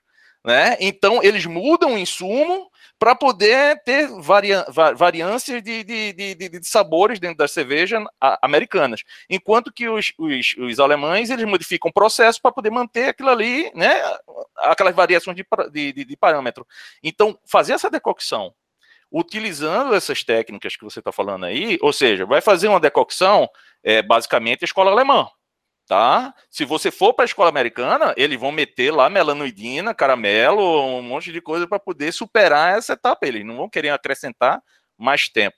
Então, é, essa parte da decocção, eu ainda vi alguns, alguns é, vídeos no YouTube mais recentes de cervejarias alemães que eles ainda fazem é, é, uma parte de, pelo menos uma decocção, que eles dizem que traz um perfil diferente, por mais que se ferva, mas tem a contribuição da casca, né, do, do, do dos maltes que ele, que ele utiliza ali. Então, eu não sei, e, e, e para variar, né, varia de escola para escola, mas uma recomendação que eu faria seria essa. Se eu vai fazer uma cerveja alemã, cara, vê maltearia alemã, a Weirmann, por exemplo, e pega todos os maltes daquilo ali. Não vai meter um, um malte inglês ou um malte belga naquilo ali que não vai sair bem o perfil. porque o processo de malteação traz caramelizações, traz produto mais large. Um Pilsen belga é diferente de um Pilsen americano, um Pilsen alemão. Se você pega uma escola para fazer, vai fazer uma confusão grande, não vai sair o perfil que você quer. Né? E aí você vai ter que ferver mais, ferver menos. É, é, bem, é bem complexo isso. Mas se seguir mais ou menos essa, essa orientação, né, que, a, que eu peguei justamente no curso seu, aí da, da Bro Academy, é, e para mim eu venho fazendo, venho testando e realmente vem surtindo um efeito bem bacana nas minhas produções. Show agradeço, bola, agradeço mesmo. Porra, explicou muito bem, até melhor do que eu, né? Valeu, que isso, valeu. que isso, cara. Show de bola, mas é isso mesmo, cara, é isso mesmo. A gente tem que começar a abrir. Na hora que a gente começa a entrar um pouquinho mais a fundo nas cervejas, né, nos estilos, aperfeiçoa o paladar, a gente começa a abrir um pouco a cabeça para sabores, né? E aí fazer esses refinamentos de malte é extremamente importante, malte e lúpulo, né? É, cara, tem muita gente que faz escola inglesa com malte belga, faz lager com malte belga, fica um nunca vai bater. Né? Você nunca vai acertar aquele estilo, né? Você sempre vai fazer um negócio meio esquisito, né? Bem por aí.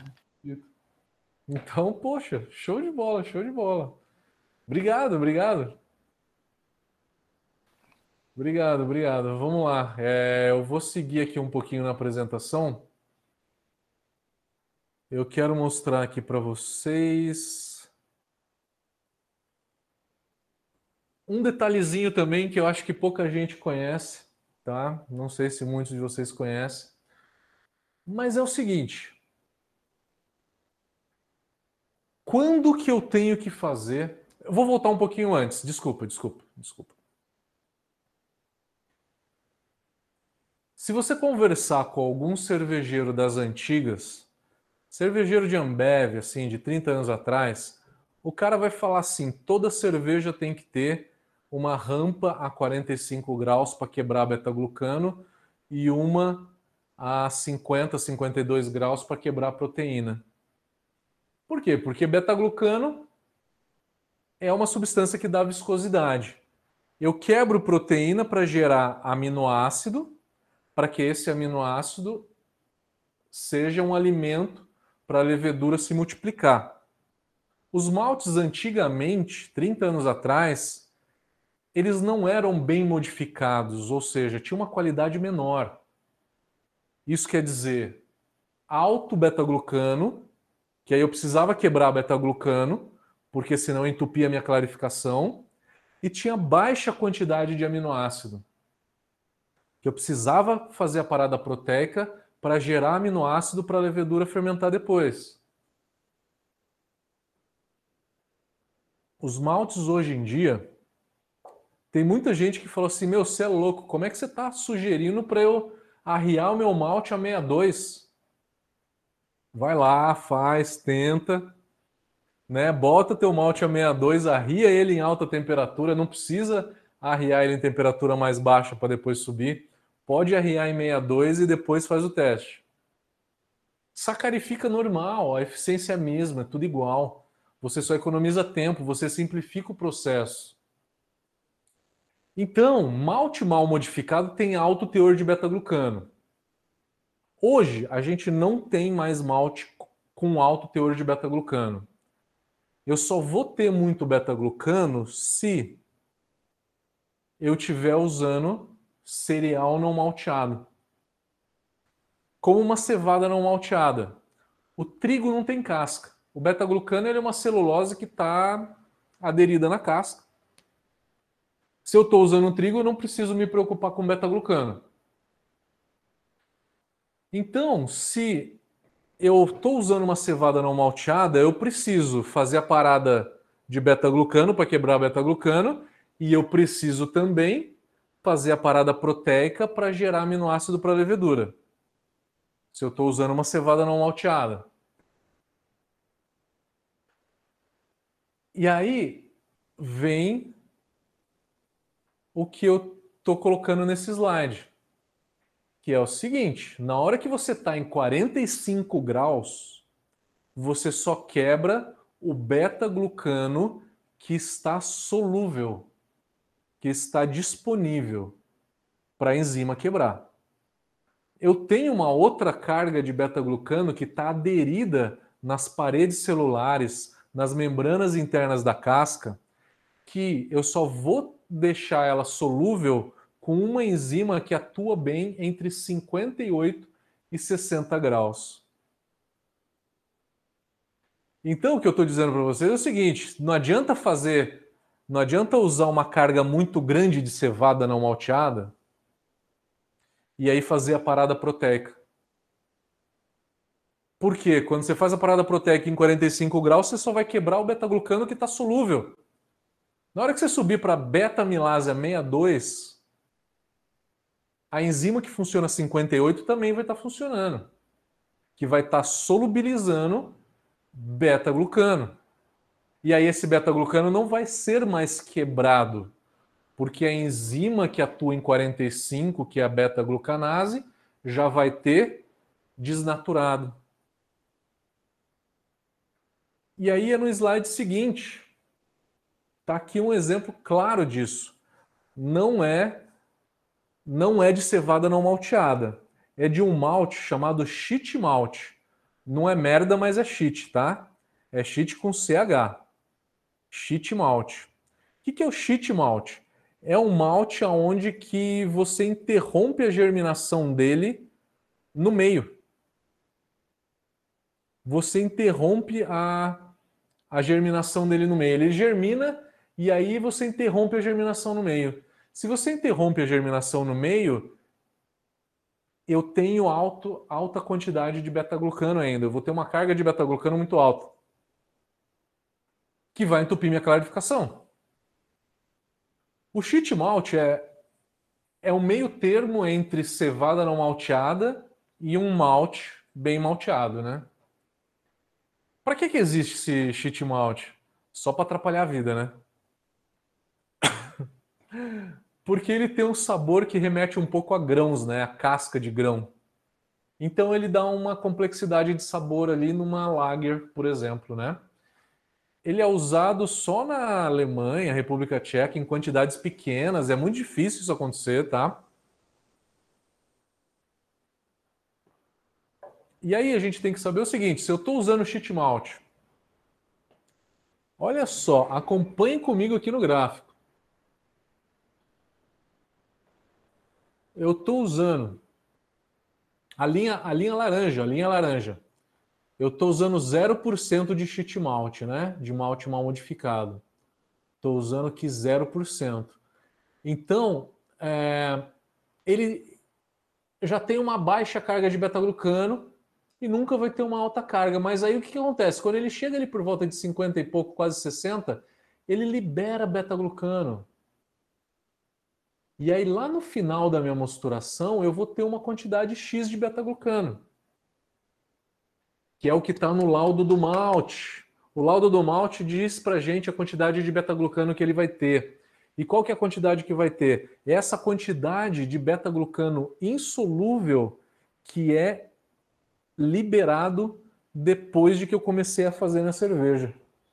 Então, essa enzima que atua aí por volta da temperatura da beta-amilase, né, muito próximo da beta-amilase, vai liberar esse beta-glucano, que aí vai ter uma quantidade de beta-glucano ali. A quantidade de beta-glucano máxima que pode se esperar é por volta de 150. Aqui está me dando mais ou menos uns 120, né? 120 ppm mais ou menos, 130, não mais do que isso. É o que os maltes têm hoje em dia. É o que os maltes têm hoje em dia. Tá? Então, essa quantidade de, de beta-glucano não é problema. Quando eu usei 0% de cheat malt, né? E quando eu uso 30% de cheat malt? Olha a linha verde que interessante que é. É um malte mal modificado, tem uma quantidade de beta-glucano. Então, eu coloquei o malte na minha mostura, está aqui a temperatura, né? O tempo, né? E aí, na hora que eu comecei a fazer a minha mosturação, eu comecei a quebrar meu beta-glucano. E aí eu vou subir nessa temperatura e eu vou aumentando a quantidade de beta-glucano. até eu chegar em mais ou menos 400 ppm. A temperatura, esse gráfico é bem difícil de entender, gente. A temperatura é essa linha vermelha aqui, ó.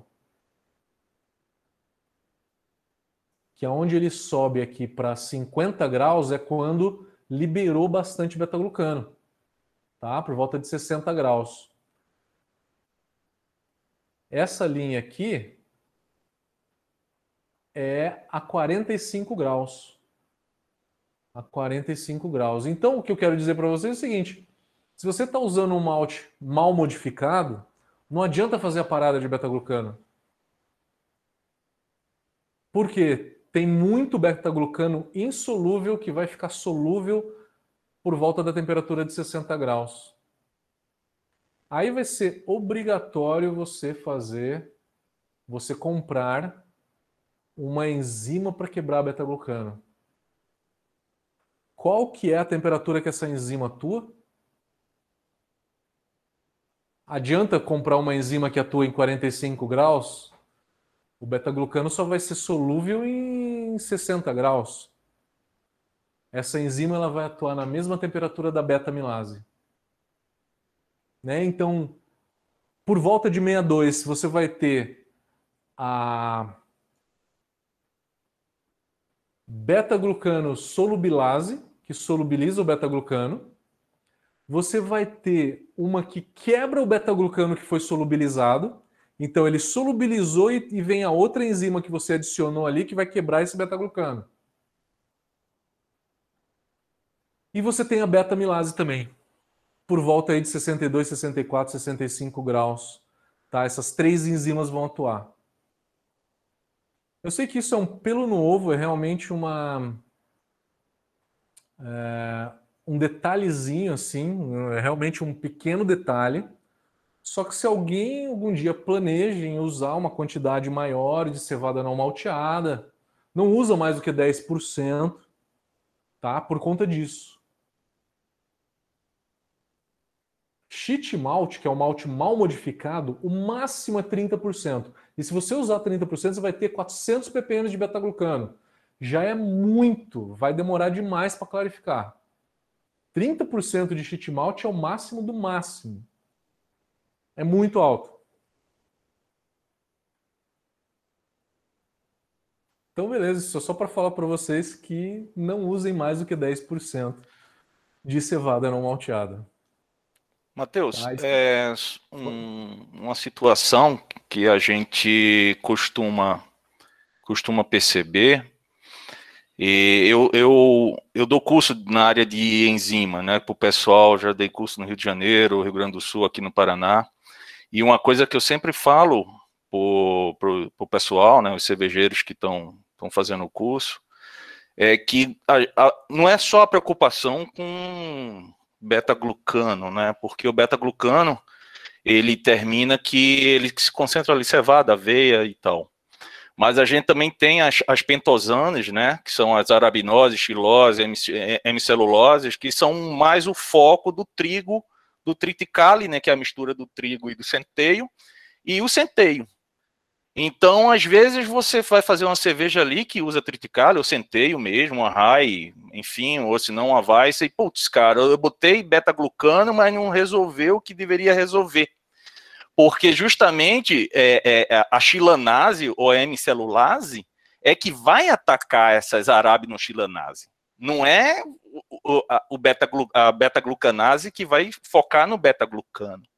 Então, você pode ser que é, é, alguns é, façam uso de, de beta-glucanase, em tese, para quebrar a, a, ou dar mais fluidez, né, diminuir essa viscosidade durante a abraçagem, quando está trabalhando com trigo, centeio, ou a mistura dos dois, né, que é um, um grão chamado triticale, e que não vai, a, a, viscosidade não vai justamente por causa dessa chilanase e da hemicelulase. E, e, tem um, não me recordo agora de quem é a marca, né, de um, de um, de um composto de enzima, que ela tem a beta-glucanase e a hemicelulase, que ajuda justamente quando você vai trabalhar com trigo, triticale ou centeio. E como tem a mistura das duas, a beta-glucanase mais a xilanase e a hemicelulase, ela aumenta teu espectro. Você pode trabalhar com cevada não malteada, aveia não malteada, trigo não malteado, triticale ou centeio. Então, essas questões aí que você colocou muito bem colocado, mas eu só ponderaria também a presença dessas, dessas pentosanas, que essas pentosanas também trazem esse aumento de viscosidade e elas não estão com um, um, uma significância tão grande para a área de cevada e para a aveia. Elas estão mais focadas justamente no trigo, no centeio e no triticale e também quinoa, amaranto, todas elas têm uma, uma, uma, quantidade de pentosana, né, na forma de arabinose e de xilose, que a arabinose é um tipo de xilose, é um, um, uma espécie de, de, de, química de xilose, e, e que é, é, necessário fazer o uso da enzima correta. E a beta-glucanase não vai resolver essa situação. O que vai resolver essa situação é você usar uma hemicelulase ou uma xilanase para poder quebrar isso aí. É só essa ponderação que eu queria colocar aí nessa tua na apresentação para contribuir com o pessoal. Maravilha, porque um malte mal modificado ele teve uma germinação menos intensa, né? E aí tem todas essas outras substâncias que não estão na parede da, da casca, né? Elas estão sim na formação das estruturas, né? Daquelas bolsas de amido, enfim, que é onde vai ligar essas pentosanas, chilanases, enfim, né? Então, elas são, elas são realmente importantes também quando você está usando uma quantidade de trigo não malteado muito alta, né? Você vai ter uma quantidade de, de chilanase muito alta. Sim. Esse é um dos motivos que muita gente fala assim, pô, mas cerveja de trigo que tem muito, muito trigo é difícil. Não só pela falta de casca, né? Mas por essas substâncias também, né? É, eu, eu, eu tenho visto, assim, e tenho feito e tenho orientado algumas, algumas pessoas, assim, do, quando eu, eu faço esse curso, é que é, todos esses, esses grãos, né, esses cereais, que eles não são malteados, eu costumo fazer da seguinte forma, é, a utilização deles, eu gelifico eles, né, faço um, pelo menos uma fervura de 20 a 30 minutos, é, é, feito uma papa, como se fosse uma papa mais diluída, assim, uma papa daquela de, de, comer de manhã cedo, e bato no liquidificador. Por, por quê? Porque na hora que você pega um, um fluido de, newtoniano, que é o caso dessas, dessas, dessas misturas, e bate no liquidificador, quebra, cisalha ele, é, ele não retorna mais aquele, aquela viscosidade anterior dele, ele fluidifica ele, ele se torna um outro, um outro tipo de fluido. E você pode utilizar ele né, junto com a água de arreio. Então você já coloca, já faz aquela papa, bate no liquidificador e bota junto com a água de arreio, onde você vai arriar os, os maltes. Que você vai perceber que você vai ter uma fluidificação muito maior, né? Então, se você usa aí um trigo, uma farinha de trigo mesmo, normal, ou uma farinha de, de, de cevada, uma farinha de aveia, enfim. A farinha, eu gosto mais de usar a farinha por causa do teor de proteínas maior na farinha, na farinha do que no próprio é, é, é peso relativo né, do grão com a massa que você está utilizando. Você tem na, na farinha, você pode até pegar aquela aquela aveia quaker e pegar a farinha, o grão médio, o grão não sei o quê, e compara o teor de proteína o da farinha, o teor de proteína, e a proteína termina que é o que a gente mais quer, que é para contribuir com, com a, a, a, a espuma, que é para fornecer na quebra da protease o fã para a, a, levedura comer lá para frente da fermentação. Então, eu gosto muito de usar farinha, mas que auxilia muito, é uma técnica que auxilia, é fazer essa gelificação e, e, e a hidrólise dessa, desses grãos tanto que tem um livro, eu esqueço agora, é na área de engenharia química, porque eu sou engenheiro químico, de vez em quando eu pego um livro na área de engenharia química, e, e, e tem um, um, livro que ele mostra a estrutura de uma fábrica de cerveja na, na Inglaterra, que agora não me recordo, é, que ele tem um pre-cooker.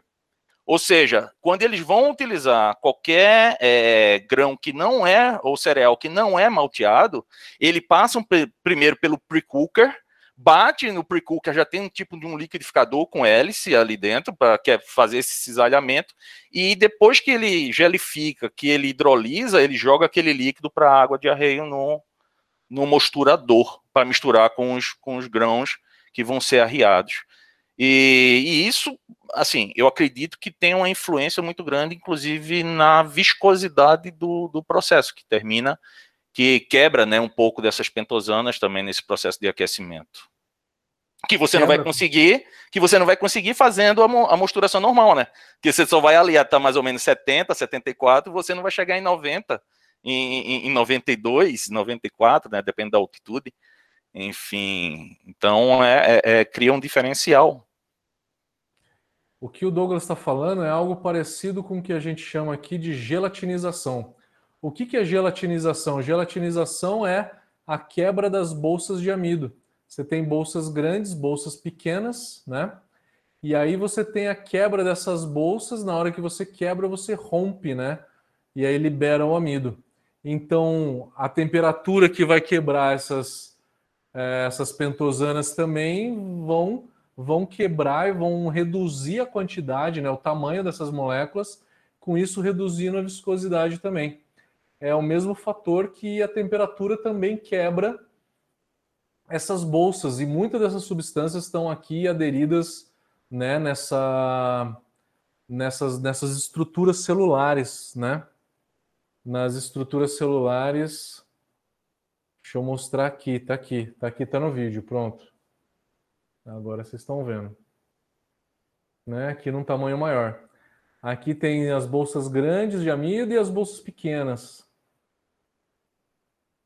Né? E aí, nessa quebra, você tem né, o rompimento dessas moléculas, além da solubilização do amido todo. Bom, já falamos do beta-glucano, vou falar um pouquinho aqui de parada proteica, que eu acho que é bem importante. Vocês devem ter visto aí. Ô Douglas, antes disso, cara, obrigado, cara. Puta contribuição, cara. Conteúdo de alto nível aí que você botou pra Nada, gente. Cara. Tranquilo. Valeu. Tá à disposição valeu. aí. Valeu, valeu demais. Que a dia a gente troca uma ideia pessoalmente melhor. É, eu já, já tinha conhecido você quando eu fui lá na, naquele julgamento do Brown Academy, naquele primeiro concurso que teve. Ficou eu, uhum. você e o, e o Ronaldo lá na frente conversando. Tava com a Cíntia também, aquela do cabelinho ruivo. Ruivo é, Paraná, né? É, exatamente. A gente ficou ali na frente conversando lá com a Gabriela também. Então já, já vem acompanhando já o teu trabalho, te parabenizo aí, porque realmente é, é muito importante isso aí. Tua contribuição é realmente show de bola. Obrigado. Eu, eu que agradeço. Valeu, valeu. É... Vamos falar um pouquinho de parada proteica. Parada proteica é o seguinte: é, pode ser que muitos de vocês não viu o vídeo que eu estava falando de parada proteica na nossa série de mosturação. Quem tiver interesse, está tudo lá no YouTube, galera. YouTube, no Facebook e no Instagram da Brau Academy. 16 episódios de mosturação, 16 episódios de lupulagem. Está tudo lá gravado. Parada proteica é o seguinte: por que, que eu faço parada proteica? Tem muita gente que fala, ah, você faz parada proteica quando usa trigo. Tá, mas qual o motivo? Ah, para reduzir o excesso de espuma numa cerveja de trigo. Ok. Mas desde quando que colarinho é um vilão na cerveja, né? Ah, é difícil de servir? Tá bom. Como um bom professor, meio certo. Qual que é o principal motivo? Acontece que quando a gente faz a parada proteica, a gente quebra proteína e aminoácido. Se a gente dá mais aminoácido para a levedura, a levedura ela se vê incentivada a se multiplicar mais. A multiplicação da levedura acaba de uma forma indireta, não é direta, tá? Porque depois da multiplicação da levedura você tem umas três ou quatro, pelo menos, vias metabólicas, tá? Depois da multiplicação da levedura, ou seja, derivações, né? Porque na hora que entra um açúcar ali dentro da levedura, ela obrigatoriamente vai quebrar em dois piruvatos. Obrigatoriamente sempre gera dois piruvatos. E aí depois disso, depende de condições que você dá para ela, né? Como oxigênio, temperatura, é, quantidade de células, que é o pitching, né? Se eu dou mais condições para ela se multiplicar, ela vai se multiplicar. Depois dela se multiplicar, ela pode gerar. Os dois principais compostos é álcool superior, que é ruim, né? E ésteres. Entre outros ésteres, né? Ésteres bons, ésteres ruins. No caso da levedura de trigo, na hora que você promove a multiplicação celular dessa levedura, você vai lá e fala para essa levedura, levedura, se multiplique mais. A característica genética dela é quando ela se multiplica mais, ela não gera tanto álcool superior depois, ela gera ésteres. Se eu fizer isso com o S05, der muita, muito nutriente para o S05 se multiplicar, ele vai produzir álcool superior e um éster muito fedido, que é o acetato de etila, que tem aroma de acetona. Eu faço então a parada proteica numa, numa vais, por exemplo, que é para fazer com que essa levedura se multiplique mais e que ela esterifique mais. Isso também vale para uma levedura belga, né? Isso vale também para uma levedura belga. Então, é apenas um dos fatores que faz com que essa levedura se multiplique mais. Outro fator é aumentar a oxigenação, é reduzir o pitching, Underpitching faz com que ela se multiplique mais. Temperatura alta faz com que ela se multiplique mais. Entre outras coisas. Eu estou me prolongando demais, deixa eu ver o que mais de interessante tem aqui na, na apresentação. Vocês foram puxando bastante assunto, mas vamos lá, acho que mais uns 20 minutos aí mais ou menos a gente ainda fala. Ah, eu queria, queria aproveitar e convidar vocês amanhã para o curso de carbonatação. A gente vai ter todos os tipos de carbonatação no curso. É um curso que a gente vai ter ao vivo, online e ao vivo, vai ser ao vivo para todo mundo interagir, como a gente está interagindo hoje, para tirar dúvidas. Então vai ser amanhã às 7 horas da noite, quem tiver interesse. E aí dá uma olhada no nosso site, a gente está com diversos cursos aí durante essa, essa época que a gente está em casa, né? Maravilha. Vou falar agora de um assunto que é o seguinte. Como é que eu penso as minhas rampas de temperatura na hora que eu vou fazer uma receita? Eu penso da seguinte forma: três rampas obrigatórias. 40 minutos a 62, 20 minutos a 72. E aí eu subo para 78. Não preciso deixar tempo nenhum. Pode ser 0, 5 minutos se você quiser. Não é tão importante deixar um tempo maior aqui. Tá? Então essas duas rampas aqui básicas, subo para a temperatura de mesh out. Padrão, né? Regra. Essa é a regra. Opcional, se eu estou fazendo uma cerveja de trigo que eu quero aumentar o sabor de cravo, eu faço 15 minutos a 43. Se eu estou usando uma cevada não malteada para quebrar beta-glucano, preciso quebrar beta-glucano, é só cevada, trigo em flocos, aveia em flocos, aveia não malteada, não precisa fazer 45 graus. Porém, trigo em flocos e aveia em flocos, eu preciso fazer 52 graus. 52 graus eu posso fazer para quebrar proteína em aminoácido, ou eu posso fazer para esterificar mais a minha cerveja de trigo, ou esterificar mais a minha cerveja belga. Tá? Então, na hora que eu penso as minhas rampas de temperatura, eu penso num padrão, numa regra, e aí a exceção da regra são as rampas opcionais que eu vou fazer se eu precisar. Se eu precisar. Matheus. Opa! Isso, isso, que você acabou de falar serve também para New England IPA? Que serve, vai muito. Serve. Mas, por exemplo, na New England IPA, você faria uma parada proteica? Não. No caso, a de 52 seria interessante fazer.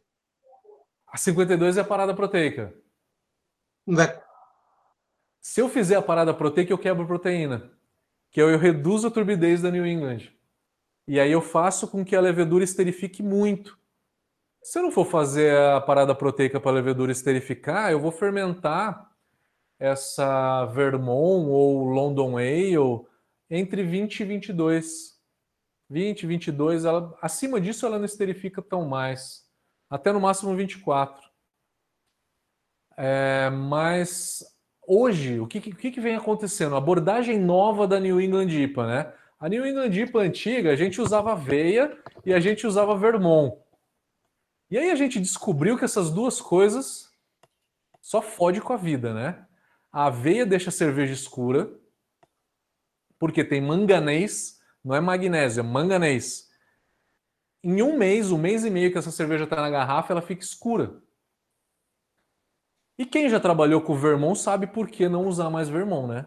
Puta cepa, filha da mãe, não inicia a fermentação, se inicia, ela não atenua tudo da fermentação arrastada. E aí, então, qual que é a abordagem nova da New England? Substitui a porra da Vermont por uma London Ale. E ao invés de usar aveia, se eu não uso mais a Vermont, eu tenho menos turbidez, né? Porque a Vermont ela não flocula muito bem. Eu vou ter que aumentar a quantidade de trigo. Ao invés de 15, 20%, eu vou aumentar para uns 40% de trigo para dar turbidez. Daí eu não faço a parada proteica 50 graus, 52. Beleza?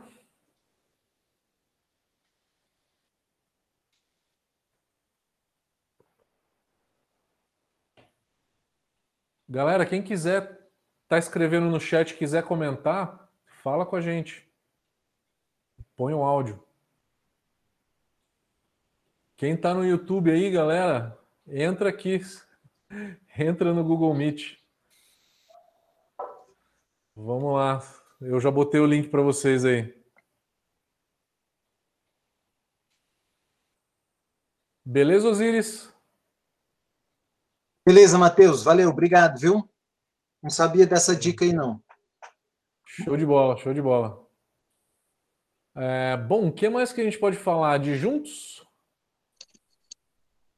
Adjuntos é uma boa, decocção, biab.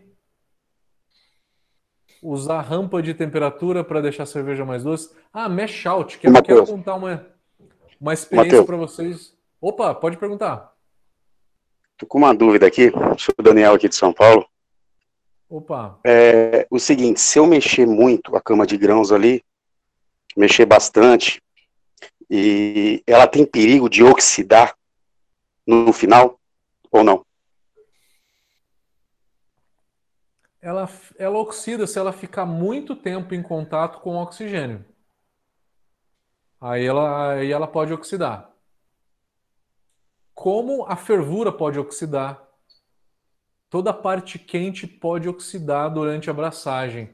Só que a oxidação da parte quente, né, ela não é tão intensa. Ela é um negócio que não é tão intenso. Curiosidade, então, como é que. Diga. A minha pergunta é porque assim, eu fiz uma IPA agora e, uhum. né, e, e, na hora que ela ficou a 64 ali, eu mexi bastante na, na cama de grãos ali, né? Fiquei mexendo bastante para tentar chegar numa eficiência maior. E eu percebi que ela oxidou.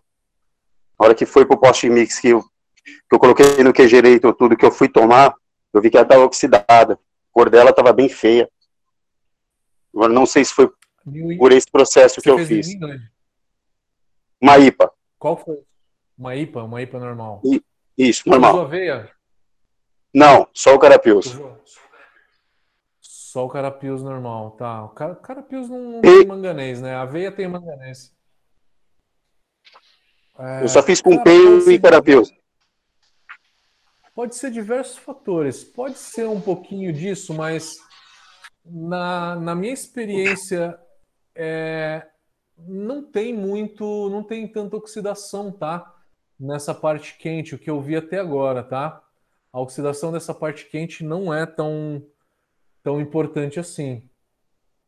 É, eu acho mais provável outros fatores ali terem dado uma oxidação, tipo a temperatura ou quanto tempo que essa cerveja ficou envasada oxigênio, enfim. Mas eu não acho tão fácil de oxidar assim, tá? Eu não acho tão fácil de oxidar. Uma assim. situação, Matheus, que acontece, talvez não sei se o colega aí, se ele faz a medição da OG, da FG, né, do, do, do produto final, é que à medida que você tira aqueles 100 ml, 50 ml, é, não sei se vocês observam, mas o airlock ele joga para dentro, tem que fechar o balanço de massa. Se você tira o líquido, ele vai sugar o oxigênio de fora para dentro do fermentador. Então é, um, é, algo que é muito comum de acontecer. Por exemplo, um, um, um balde fermentador, né? Tá lá a torneira, o airlock está na parte de cima, terminou a fermentação, uh, parou de funcionar o airlock você quer ver quanto é que está a tua OG para ver se terminou a fermentação ou se atingiu a FG que você quer. Aí você tira lá 50 ou 100 ml.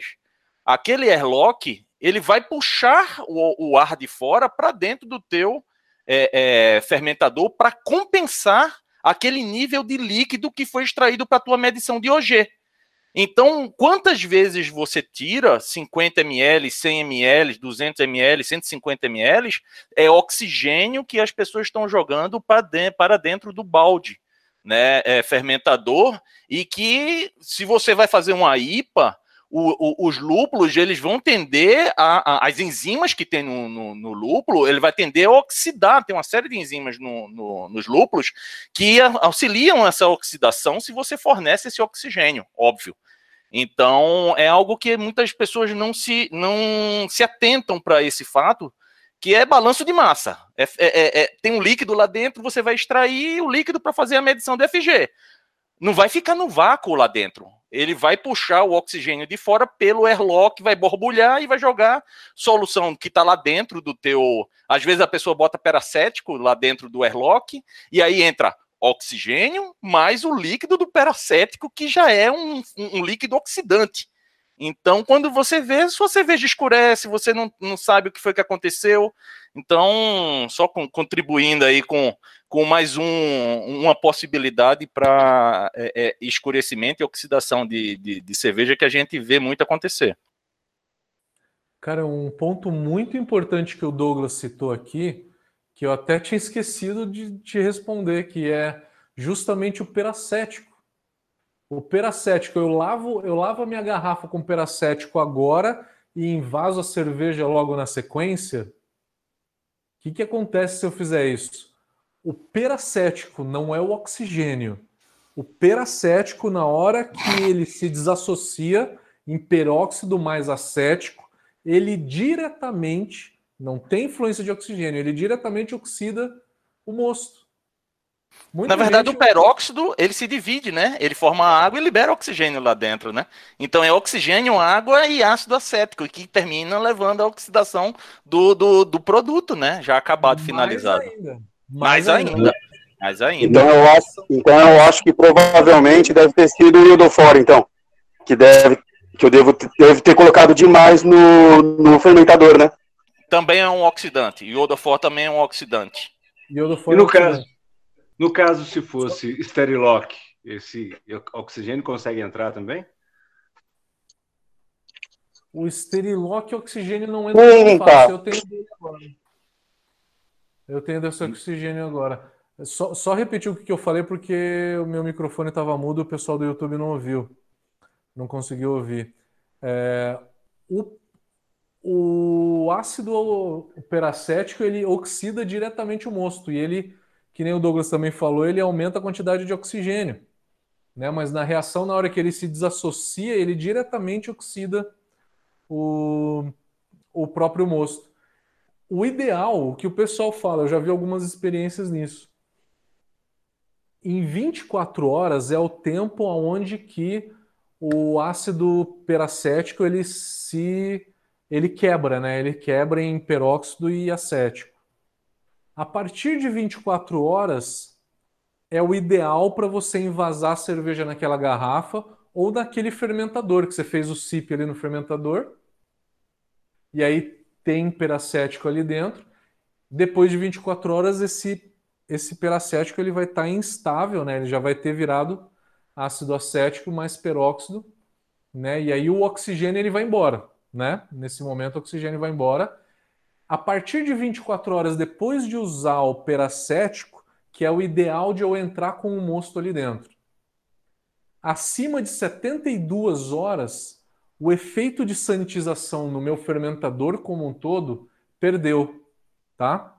Então, o tempo ideal de você entrar com o mosto depois do peracético é entre 24 e 78 horas. Porém, a gente já viu um monte de gente que, né, eu principalmente aqui em casa, vou lá peracético e tal, e aí invasa a cerveja na sequência e não sentiu oxidação. É que é um fator pequeno, mas que somado a um monte de coisas, um monte de outros pequenos fatores, pode vir a, a influenciar na, na cerveja. E aí, sem querer, como o Douglas falou, se caiu um monte de peracético ali dentro da tua garrafa, ficou um pouco ali dentro da garrafa, né, um fundinho, aí isso vai oxidar bastante também. É outro fator. Enfim, oxidação a gente tem inúmeros fatores. Pode ser lúpulo, pode ser estabilidade coloidal, pode ser quantidade de proteínas, pode ser o peracético, pode ser oxigênio, pode ser temperatura, pode ser o transporte dessa cerveja, se foi transportado ou não. A gente tem uma gama de, é, de situações aí. E, Matheus, álcool 70 mais eficiente e menos problema com oxidação? Com oxidação, com certeza. É, ele fica no borrifador ali por muito tempo, sem se degradar nem nada, tá? Então, é o que eu uso, cara, é o que eu uso. Vou contar uma história trágica para vocês. Trágica mesmo. É... O PAC não é peracético direito, né? Aquilo lá não é 100% peracético, né?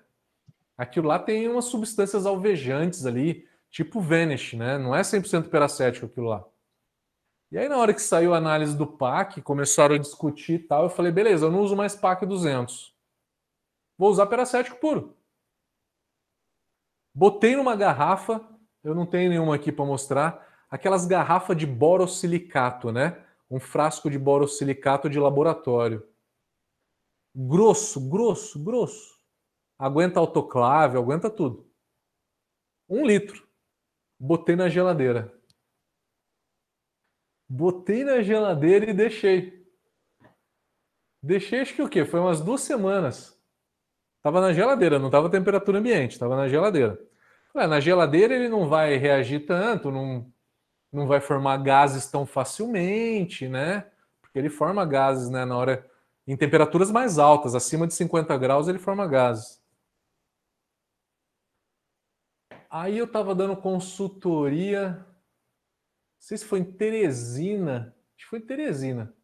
A minha empregada mandou um vídeo, mostrou. O que, que, é isso aqui, Matheus, na geladeira? Não sei o que. Eu fui, eu fui limpar a tua geladeira, ela veio quando eu não estava aqui.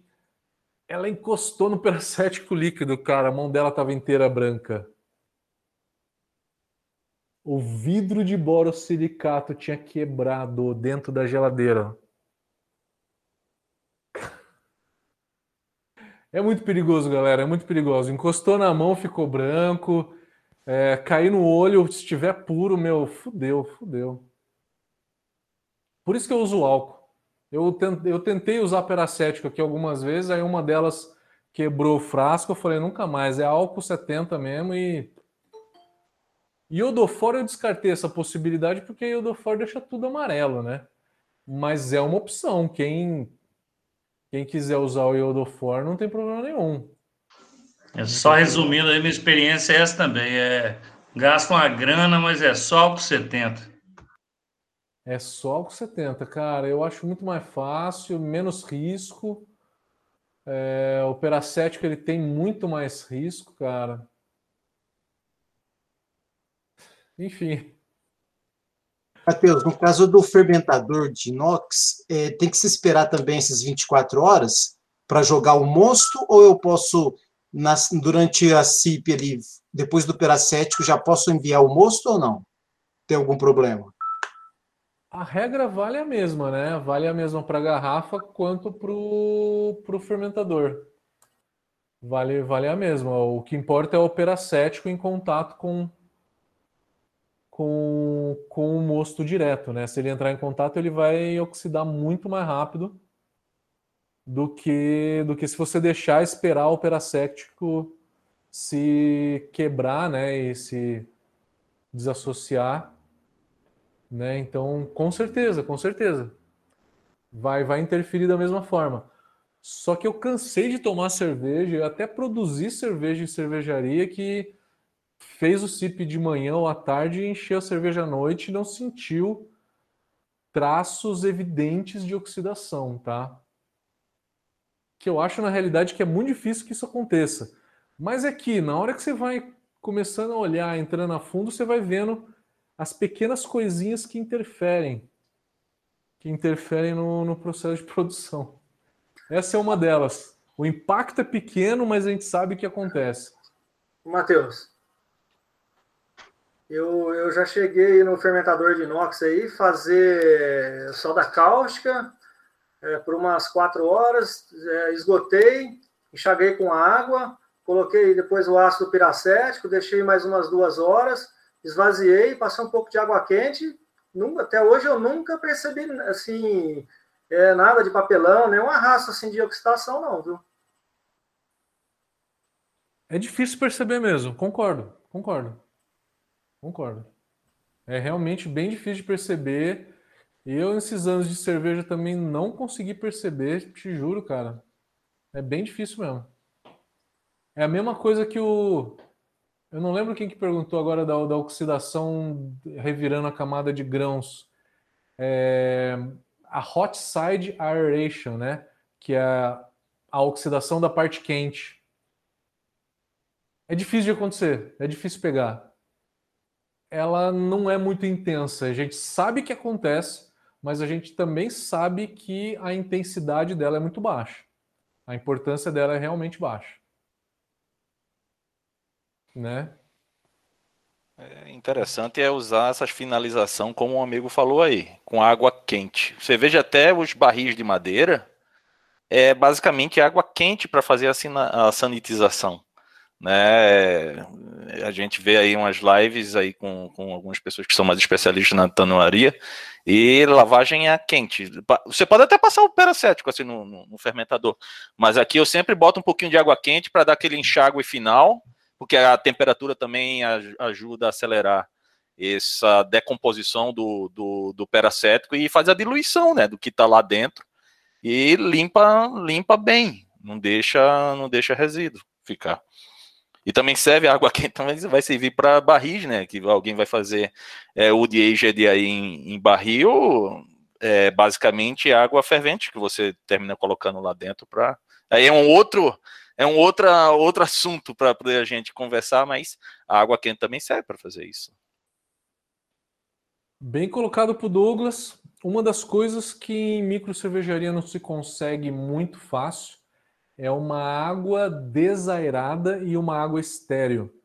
Água desairada seria para fazer o rinser das garrafas na hora de você envasar a cerveja.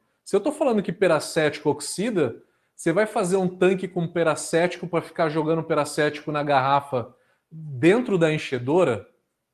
Não é o ideal, né? O ideal é uma água desairada, sem oxigênio nenhum e estéreo.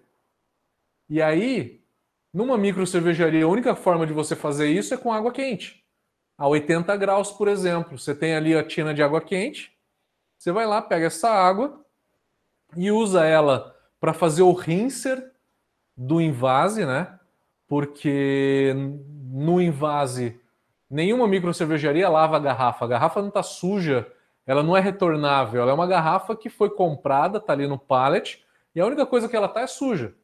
Você precisa de uma água estéreo para lavar o pó de dentro da garrafa. No fermentador, você precisa de uma água estéreo para jogar e lavar o ácido depois, né? Então é jogar soda, jogar o ácido e aí você vem com uma água estéreo para lavar o ácido. e jogar esse ácido fora para poder aí jogar a cerveja no mesmo momento, no mesmo dia que você fez o sip, né, para dentro do fermentador. Então, são coisas que a gente vai aos poucos vendo. Ah, o que, que a grande cervejaria faz que a micro cervejaria tem de gap, né? Não tem então, não tem tanta informação. Então, essa é uma grande diferença. Essa é uma diferença, sim, com certeza. Queria encerrar com um último assunto. A gente já está aqui em duas horas e meia de live, mas eu já esperava que fosse, fosse uma live maior. Eu já vou abrir aí para as últimas perguntas aí, quem tiver afim. Queria jogar um assunto aqui no ar. Mesh out. Curiosidade mesmo, curiosidade que só os atrevidos que vão lá e ficam tentando descobrir alguma um pelo no gato consegue consegue identificar. Para que, que eu faço o mesh out? Para inativar a enzima? Mas eu não fiz o teste do iodo e a beta e a alfa milase quebraram todo o amido? Ah, então não é para inativar a enzima? Não. Não tem mais amido? Para que eu quero inativar a enzima? Quanto maior a temperatura, quanto mais alta for a temperatura, menor, menor a viscosidade do mosto. Com isso, você vai clarificar a tua cerveja melhor, mais rápido. Então, o mash out, a principal função é reduzir a viscosidade. Existe uma situação apenas onde que você quer inativar as enzimas do teu mosto. Qual é? quando você trabalha as rampas de temperatura para deixar muito açúcar residual no teu mosto, deixar a cerveja mais doce, né? Fazendo com que a beta-milase atue pouco, fazer com que a alfa-milase atue mais. E aí eu quero inativar é a alfa-milase. Porque se a alfa-milase ficar atuando durante a clarificação inteira, uma hora e meia, duas horas de clarificação, ela vai continuar quebrando açúcar. E a alfa-milase também gera açúcar fermentável. O princípio de quebra da alfa-milase tem lá a longa molécula de amido, né? A alfa-milase quebra pelo meio. Não importa se é na ponta gerando uma glicose e uma molécula de destrina, ou se ela gera uma maltose, ou se ela gera uma maltotriose, ou se ela quebra no meio e gera duas destrinas. Na grande maioria das vezes, ela gera duas destrinas. É randômico, né? Aleatório. A quebra é é aleatória, randômica. É aleatório. Só que se você deixar essa molécula aleatória agindo muito, uma hora ela vai gerar só açúcar fermentável. Só açúcar fermentável. Aí eu tenho que tomar cuidado de manter a minha clarificação toda acima de 76 graus para anular a alfa-milase. É, se vocês viram a série de mosturação, fazer a alfa-milase ou não. Qual é a diferença? fazer uma single infusion a 66, 67, 68 e depois só subir para o mesh out ou fazer 62, 72. Se eu estou fazendo uma single infusion, por exemplo, 65, 66 graus por uma hora, 80 minutos. Terminou esse tempo, eu subo para 78. Na hora que eu subo, eu passo pela alfa-milase ali entre 70 e 72. A alfa-milase atua um pouco, só que não atua tanto. E eu tenho 10% do amido, 10 a 15% de todo o amido que estão em bolsas pequenas, que só são rompidas na mesma temperatura da alfa-milase.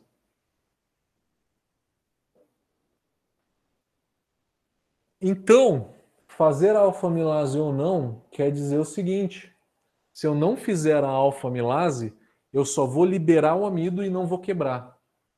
Se eu faço a alfa-amilase atuar, na mesma temperatura que a alfa-amilase atua, eu tenho o rompimento das bolsas, né? Na mesma temperatura, rompeu a bolsa, a alfa-amilase atua, quebra o amido e indestrina. Na cerveja final, isso não vai ser fermentável de qualquer forma, né? Só que numa cerveja comercial, ter amido na cerveja quer dizer turbidez. Para o caseiro, tanto faz. Os europeus, eles fazem isso, fazem beta e alfa milase em temperaturas diferentes, basicamente por conta disso, tá? Você vai o extrato, a eficiência da abraçagem vai ser a mesma. A diferença é que você vai ter mais ou menos amido.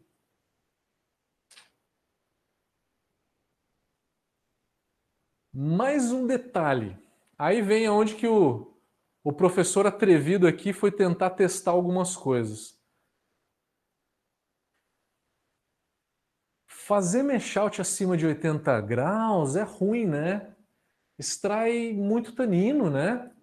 Extrai muito tanino. Tá? Quanto?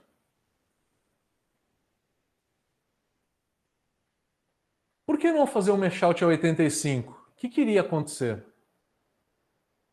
Qual que é o resultado disso? Ah, acima de 80 graus eu começo a extrair mais tanino, então, né, porque eu tenho agitação maior das moléculas, as moléculas elas raspam a casca do malte, raspando mais a casca do malte, extrai mais substância, extrai mais tanino.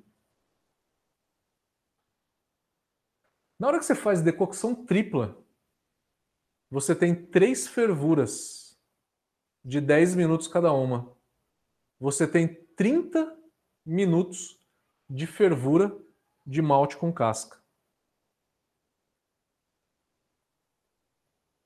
Vocês já tomaram alguma Pilsen com decocção tripla? Tem muita distringência assim?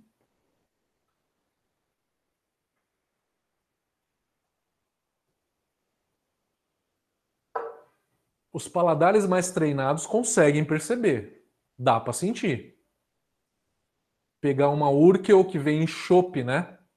Em garrafa não dá para tomar, porque o light struck ali esconde essa distringência toda. Mas uma Urkel, uma Checkver que vem em chopp, você consegue sentir uma leve adstringência.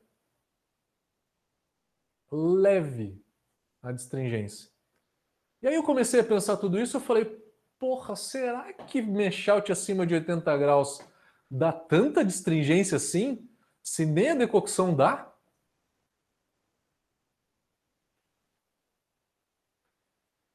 Aí vem aquela história que eu falei, um montão de pequenas coisas trazem um resultado final melhor, né? Então é tudo, é o peracético que a gente estava discutindo, a gente discutiu por bastante tempo. É a aeração da parte quente, é o mesh out. É, também acho que foi o Douglas que falou da lixiviação, que é não lavar demais o malte para não ter tanto arrasto de taninos. Menos oxigênio na cerveja, um invase, talvez uma envasadora a vácuo. Então você tem um monte de técnicas que juntas vão dar uma qualidade boa no produto. Mas uma delas que a gente não comentou hoje, que eu acho que é interessante a gente comentar, é o meshout acima de 80 graus. E aí? Qual que é a importância? A gente sabe, e eu não estou falando que não traz a distringência, eu estou falando que traz. O que eu só estou querendo discutir com vocês é qual a importância disso, qual é a relevância disso. Depende do projeto de cerveja que você quer fazer, né? Eu vejo assim, você vê um projeto de cerveja que você quer mais corpo, que você quer mais atuação, no, porque a, a curva do histograma de ação da alfa-amilase, ela é ali em 72, 73. Ela vai naturalmente perdendo essa eficiência dela com o passar do tempo em torno de 80, 82, ela ainda é eficiente ali. Em 85, não, não tanto.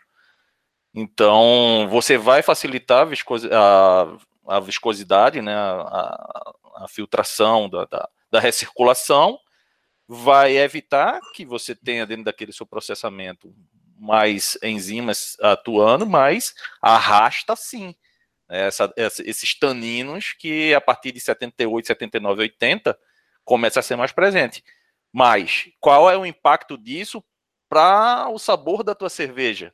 Vale o risco? Aí é novamente tentativa e erro, né? É você testar para aquele seu produto e ver o que é que vai trazer, sabendo todos os riscos que estão ali dentro. Né? Consciente Exato. dos riscos que estão lá dentro, mas que pode fazer, pode fazer. Eu fiz para ver o grau de impacto disso tudo. Eu estava fazendo, eu estava trabalhando em uma cervejaria, eu estava fazendo uma pilsen que eu já conhecia o sabor dela, já conhecia tudo dela, e eu falei, cara, deixa eu testar. Subi para 82, não senti tanto. Subi para 85, senti pouco. Na Pilsen. Talvez na Pilsen tenha um impacto pequeno, tenha. Na hora que você está fazendo uma Weiss, a distringência some. Essa pequena distringência no meio de uma Weiss, que tem um esterificado altíssimo, que tem um fenol alto, desaparece. Para uma Weiss é insignificante, para uma Pilsen tem uma importância pequena. Aí eu quebrei a cara. Quebrei a cara gostoso. Foi quando eu fui fazer a Stout. É, os maltes torrados e puxa muito mais, né? É bem Foi isso. Quando eu fui fazer Stout e a Red Ale porque eu conhecia cerveja, tudo mais, estava fazendo ela há muito tempo, então eu poderia me arriscar e fazer esses testes, né? Eu peguei, fui e fiz um mashout a 85 graus numa stout. Como tem muito malte torrado, que nem o Douglas falou, tem mais malte torrado. O malte torrado, a diferença do malte torrado para o malte claro é que o torrado, quanto mais escuro o malte, mais os taninos estão soltos ali na casca, né? e ficam mais fáceis de serem extraídos e arrastados para fora, né? Numa temperatura baixa ou numa temperatura mais alta, ele extrai mais ainda. Então foi na Stout que deu ruim. Foi na Red Ale que deu ruim. Então, gente, é só para exemplificar e dar algumas dicas aí, tá? É, o intuito de, de, colocar esses comentários aqui não foi para falar que a out acima de 80 graus não dá astringência. Dá. Foi só exemplificar o grau de importância para cada um dos estilos, né? E vale você viu alguma vale Matheus, você viu alguma vantagem, então, no final das contas, aí, em fazer um out de tão alto? A vantagem, eu diria o seguinte: se você faz uma Pilsen de 5% de álcool, você não vai ter problema de clarificação, né? Mas se você faz uma Weizenbock clara, que não tem muito malte escuro nem nada, né? Não Dunkelweiss, uma Weizenbock. Uma Weizenbock ela é mais clara do que a Dunkelweiss. Pode ser que numa Weizenbock você tenha problema de clarificação. Ou numa Vice que você fala assim, eu quero usar 60% de trigo. Você pode ter problema de clarificação. Ou você tem um equipamento mal projetado que tem uma área filtrante muito pequena. E aí você tem problema de clarificação também. Se você precisa resolver um problema de clarificação, a tua viscosidade vai ser menor a 85 graus né? E aí, então, na realidade, o que você está fazendo é analisar dois fatores. Eu tenho um problema no meu equipamento, eu tenho um problema na minha receita que eu não consigo clarificar muito rápido. E aí, eu, se eu subir essa temperatura de mesh out, o que, que pode acontecer? Qual que é o grau de importância? Como é que eu opto, né? Como é que eu escolho entre um ou outro, ou entender isso melhor e tentar trazer para a realidade. Então, é muito desses conceitos que eu dou, que eu sempre dou nas minhas aulas, vocês que estão acostumados aí. né? Falar de coisas práticas e do impacto e realmente abrir a cabeça. Galera, será que isso é tão importante assim? Por que, que, eu, por que, que eu falo essas coisas? Por que, que eu tento agir dessa forma? Porque a maioria, quando começa a fazer cerveja, pega um protocolo ali, ó, pronto. Que não sabe por que está fazendo o item 1, não sabe por que está fazendo o item 2, por que está fazendo o item 3, e não, não sabe principalmente o impacto de cada um deles. Na hora que você está no dia a dia numa cervejaria, dá pau. Você tem que decidir entre um e outro. E aí você precisa avaliar naquela cerveja qual que é menos pior. Opção A, opção B. E realmente entender e tentar concatenar as ideias, né? É por isso que eu trago essas discussões polêmicas aí. Bom, galera, vamos lá, últimas perguntas aí, últimos comentários que eu tenho que acordar amanhã 4 horas da manhã para ir para Rio Claro. Não sei se o Bruno está aí assistindo a nossa live aí, mas tem que ir lá fazer uma cerveja com o Bruno amanhã em Rio Claro. Bacana, aí, esclarecedor aí, ó. Bacana. Inclusive o nome da minha cerveja é Rio Claro também. É Rio Claro, é? Maravilha. Tô indo amanhã pegando o ônibus das seis, tem que acordar às quatro.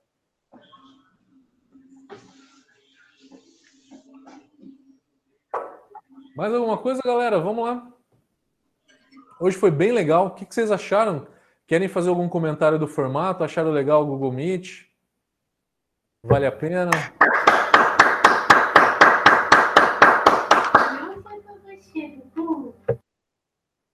Valeu, valeu. É, Matheus, é, José Roberto falando. Opa! Eu tenho uma só uma duvidazinha. Eu, quando eu faço a, a, a massagem, quando faço na, na, da beta da beta melase, 62 graus, eu demora 50 minutos, uma hora até dar negativo o teste do, do iodo. E eu não sei o que eu faço de errado, porque você fala que em 40 minutos deveria estar zerado o iodo. Será que é algum problema na moagem do grão? Cara, na verdade, 15, 20 minutos no máximo é o suficiente. Eu recomendo 40 minutos, que é para tirar o efeito cagada. Eu, quando eu faço cerveja em casa, eu faço 40 minutos a 62 e nem meço iodo. Porque eu sei que se o meu termômetro está afinado, não tem como dar, dar positivo o teste do iodo. O que eu te pediria para você ver, a primeira coisa é: tem grão inteiro, que nem você falou da moagem? Se tiver grão inteiro, dá uma olhada se não o pH da tua mostura. Você tem não, medido? Eu checo, eu checo o pH, o pH está sempre varia entre 5,4 e 5,6. Tá é, ótimo, tá ótimo. É, temperatura, já, já usei vários termômetros para checar, tal, sempre controlado. E nunca, nunca consegui. Acho que nenhuma cerveja minha é, eu consegui fazer em 40 minutos. É, Zé Roberto, sabe uma coisa que eu, eu demorei para aprender na hora de checar o iodo? Que como que o iodo funciona. É, quando ele dá quando ele dá positivo, quando ele reage, ele fica azul e fica roxo, fica um roxo bem forte. Ele fica um roxo bem intenso, bem puxado para o azul.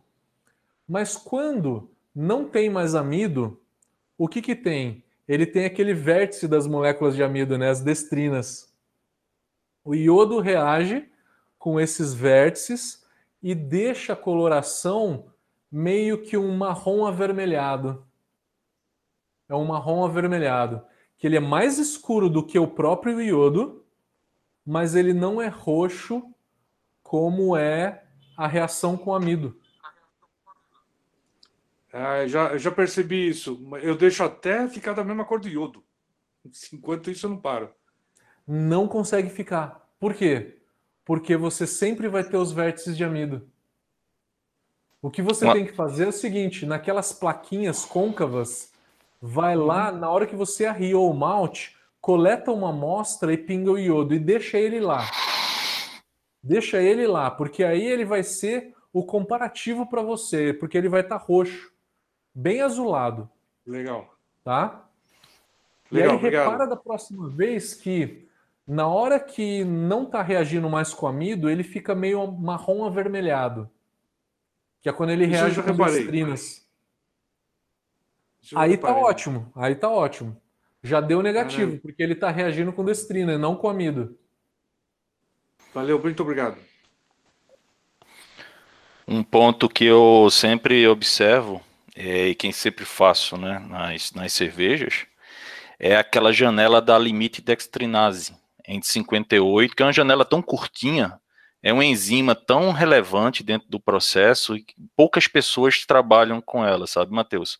Ela tá ali, ela é prima da pululanase, né, que dá uma quebra nas, nas ligações 1,6, justamente nessas ligações que você está falando aí, dessa curvinha, né, que produz muita dextrinase, produtos de Maillard, como simula como se fosse um produto Maillard, e é uma janela, né, que é muito muito interessante, porque ela é final de protease, 57, 56, 57, 59, ela é final de protease, ela tem a limite dextrinase que vai de 56 até 59 e ela é começo da beta-amilase, que é de 59 60. Então, essa janela, se, se no caso, né, eu geralmente paro para todas as cervejas, eu paro ali em 40, 30, 40 minutos, em 58, 57 graus, é, justamente para poder pegar, porque você tem que levar em consideração também a taxa de aquecimento do seu equipamento. Você tem que conhecer seu equipamento para você entender como é que, que ele funciona. Às vezes, essa taxa de, de, de, de rampa, a rampa de aquecimento de, de, de cada equipamento varia. Então, às vezes, você para 40 minutos numa rampa, só que você levou 10, 15 minutos, então você não passou 40. É, você passou 40, 55, até um pouco mais do que isso aí. Então, essa janela da limite dextrinase ajuda tanto a, a, nesse problema do colega que ele, que ele falou, né? Porque ele termina quebrando essas, essas, é, esses cantos né, das ligações 1,6, não a 1,4, mas a ligação 1,6, quebrando mais em dextrinas ali dentro, ajuda também na questão da, da, da formação de espuma na, na, na, protease, que é ali o comecinho de 57, e já inicia a curva de beta-amilase. Mas poucas pessoas, é engraçado isso, poucas pessoas param nessa, nessa, nessa janelinha, que são três, praticamente três graus ali, de, de, de, e passam reto sobre, sobre aquilo ali. E, e, e é tão vantajosa ela para dentro do, do, do, processo, tem vários artigos, é, algumas cervejarias alemãs que trabalham bem a, a, a 57, 58 dessa, dessa temperatura, e eu não vejo muitas cervejarias por aqui no Brasil ou ninguém comentando a respeito dela. É, o que, que eu acho que acontece. Uh, o que, que eu acho que aconteceria 58? 58 a gente tem realmente essa enzima, só que você não tem a gelatinização é, a gelatinização dessas bolsas grandes do amido, né? Ela começa a acontecer maior acima de 60, 62. Então, a 57 você até que tem. É, você vai precisar dos 40 minutos que nem você falou. Só que com isso você vai acabar rompendo os vértices de amido e você vai deixar essa cerveja muito seca, né? Sim, você tem essa possibilidade do perfil de, de, de, cerveja que, que você quer. Você vai ter uma cerveja mais seca e você vai diminuir, inclusive, o tempo que você vai ficar na beta, né, lá na, lá na frente. Porque se você soma cada minuto que o tempo que você leva da rampa, por exemplo, uma, uma, um equipamento que a rampa leve um minuto para cada grau, né, para poder é, crescer isso aí. O que nós caseiros aí na boca de fogão ou negócio né, você tem aí essa variação que você pode ter no equipamento industrial até menos do, do que isso. Então, se você vai sair de 50, 57 para 62, são 5 graus, é, em 5 minutos, você levou ali 5 minutos já, você não precisa passar né, mais, é, sei lá, 40, 40 minutos em 62, 63, você passa 35. passa 30. Porque você já andou aquela rampa expondo a gelatinização, expondo a, a beta-milase, então você não precisa. Então, essas continhas, eu, eu dei um, uma consultoria uma vez numa cervejaria aqui no, em Curitiba, né, na, na, na, região metropolitana, bem na verdade, e que o tempo que o, que o equipamento fazia, por exemplo, depois da, da, da lupulagem que o, que o camarada fazia, ele demorava um tempo para poder fazer o bombeamento né? Então, aquele bombeamento dele antes de chegar, a, a, a cerveja ficava parada, o mosto ficava parado no, no, no, na fervura. E aquilo ali ia contando o tempo né, de exposição do alfa iso, a, a, do, do alfa ácido àquela temperatura. E ele não levava isso em consideração. E aí, para ele que fervia com 60 minutos, por causa do tempo de bombeamento dele para o resfriamento, para encher o, o fermentador, a bem da verdade, aquele tempo não era de 60 minutos. Era mais de 60 minutos naquela temperatura que ele usava um, um trocador de calor de placa. Então, o tempo que ele levava para bombear, ele não descontava isso do tempo de fervura dele, de exposição do mosto naquela temperatura mais alta. E é mais ou menos a mesma coisa que acontece lá na, na abraçagem, na mosturação. Que o tempo que você leva para poder fazer as rampas, o tempo que sai de uma temperatura de 42 para 53, quanto é? O teu equipamento, qual é o, o, o, a taxa de aquecimento do teu equipamento? Esse tempo que você está levando, você está expondo aquele amido àquela, àquela enzima por aquele tempo da rampa de aquecimento. E somado a isso, você ainda vai fazer uma parada proteica? De quanto tempo? Ah, 20 minutos, tá, mas quanto tempo você levou até chegar aqui? Então, essas coisas não são muito computadas, é, como você falou, né? Naquele protocolo que você pega na folha de papel, que a pessoa tem que sair daqui dessa rampa para poder chegar nesse outro ponto da rampa. Quanto tempo leva? Quanto tempo de exposição você vai fazer, por exemplo, para sair de 62 para 68? É, de, de 68 para 75. Quanto tempo isso aqui ficou? E você ainda vai ficar parado em 75 mais 20 minutos? Então, é, é, essa contabilização, eu acho que acarreta tudo isso.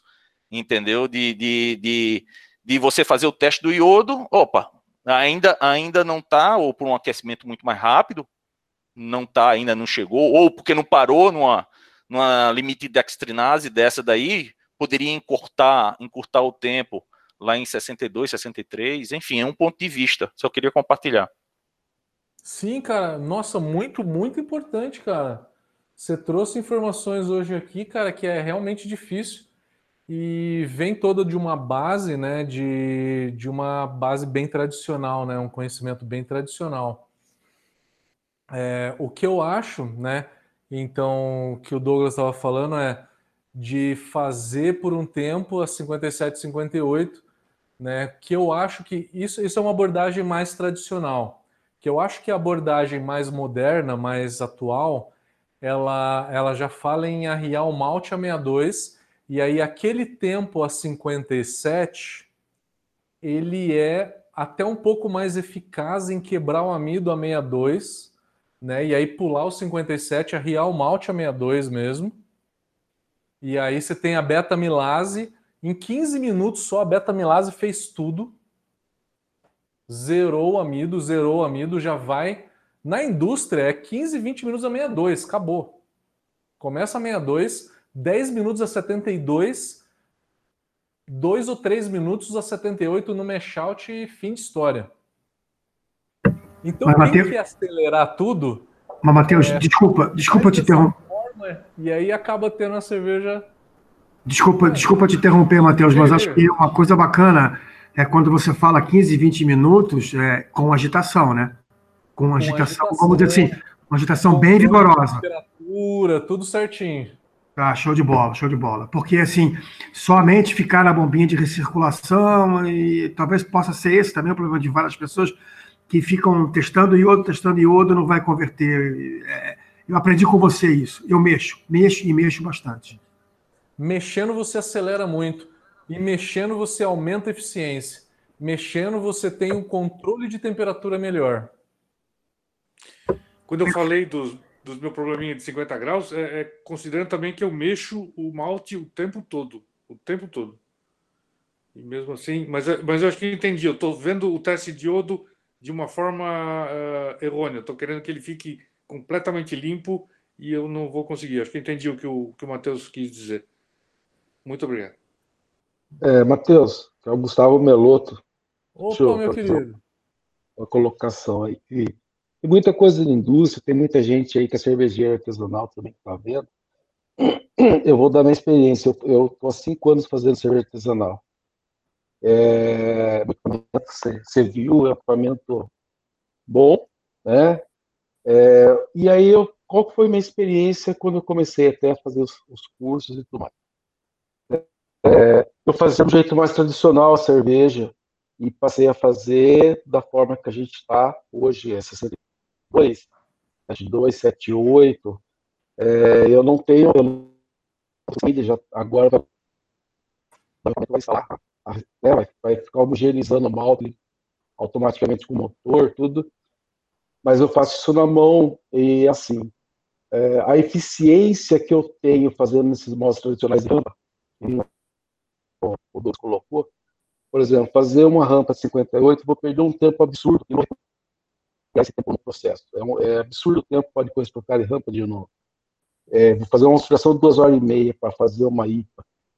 É, o que, que acontece? Quando eu comecei a fazer, eu usava, por exemplo, o equipamento, ele tem uma capacidade de malte para 13,5 kg, mais ou menos, a panela de misturação.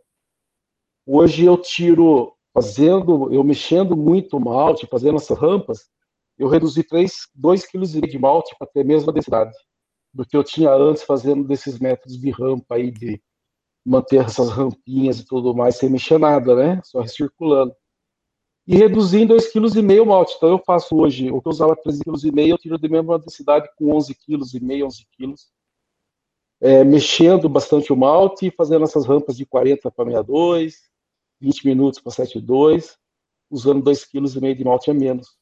E a moagem é, que eu faço, melhorei um pouco ela, e essa é a grande diferença. Então, assim, eu acho que esse método mais moderno é absurda a eficiência a tecnologia implantada no conhecimento desse sistema é muito maior do que ficar trabalhando em rampa. As rampas de temperatura têm o seu fator. Só que a perda, às vezes, que eu tenho de não fazer uma rampa é insignificante. Por exemplo, porque 0,2 de densidade, sei lá, era 1060 para 1057, e eu só que eu ficar 40 minutos a mais de rampa, não valeu a pena esse 0,3, esse, essa, essa diferença de rampa que eu perdi. Então, para valer a pena a rampa, eu tenho que ter muito ganho de, de eficiência. Para aumentar o tempo, né? Porque o tempo é muito dinheiro. Então, o processo hoje, moderno, eu perco talvez um pouquinho, mas o, o no valor do investimento, do tempo, tempo e o gasto de energia, né? É muito, é muito mais valioso do que a perda de eficiência do processo, que talvez eu tenha se eu fizesse no modo mais tradicional. Eu penso dessa forma eu prefiro tirar 1060 e lavar um pouquinho menos, tirar 3 litros lá da minha panela no final e ter a densidade final que eu quero, do que eu ficar 25 minutos, 30 mais tempo de misturação para lavar menos 3 litros de água. Então não vale a pena. Eu acho, eu penso dessa forma, né? É justamente isso, Gustavo. Cara, imagina, tem cervejarias comerciais a maioria das cervejarias comerciais fazem oito braçagens por dia. É. Algumas fazem 12 e poucas chegam a fazer 14 braçagens por dia. Então, olha só a quantidade de braçagem. Vale mais a pena você agilizar uma braçagem e fazer o negócio rodar mais rápido do que ficar muito tempo em rampas de temperatura. É, porque 15 minutos cada braçagem, se eu falar em 12, é, é, é quatro horas de massagem, né? A, a, menos, vamos dizer, eu faço menos quatro massagens. Então, o objetivo Exatamente. hoje é volume com eficiência, é, e onde eu perco 2 ou 3% tem uma significância muito grande. É isso. Último exemplo de, de a gente está falando muito de regras antigas, né, mais clássicas e abordagens mais, mais novas, né, mais modernas. E a fermentação? O que, que era maturação? Quem alguém aqui já pegou algum livro do, dos escritores mais clássicos? Qual que é a temperatura de maturação? Era uma temperatura mais baixa do que a temperatura de fermentação, né? E para que, que serve a, essa temperatura mais baixa? É a temperatura para quebrar o diacetil. E aí, por que, que você vai fazer uma parada de diacetil numa lager a 8 graus Celsius? Você vai demorar mais tempo, né? A levedura vai demorar mais tempo para quebrar o diacetil, para quebrar o acetaldeído, para volatilizar o enxofre a 8, 6 graus Celsius do que se ela fizesse a 16 graus. Se eu subir, né? Então hoje a abordagem moderna faz a maturação numa temperatura mais alta, que é a parada de diacetil moderna, né? Parada de diacetil moderna é a maturação que os, os teóricos de fermentação mais clássicos, né, mais antigos, falavam, né? Tudo isso para acelerar, né? Tudo isso para acelerar. Numa temperatura mais alta, você quebra tudo mais rápido, faz um cold crash para já maturar e limpar a cerveja e poder invasar o quanto antes. Né? Então, você tem perdas em sabor, talvez um pouco, mas compensa demais pela produtividade, com certeza. Com certeza. Sem sombra de dúvidas. Então esse é outro ponto também. Vocês já ouviram falar nessa maturação, maturação numa temperatura mais baixa?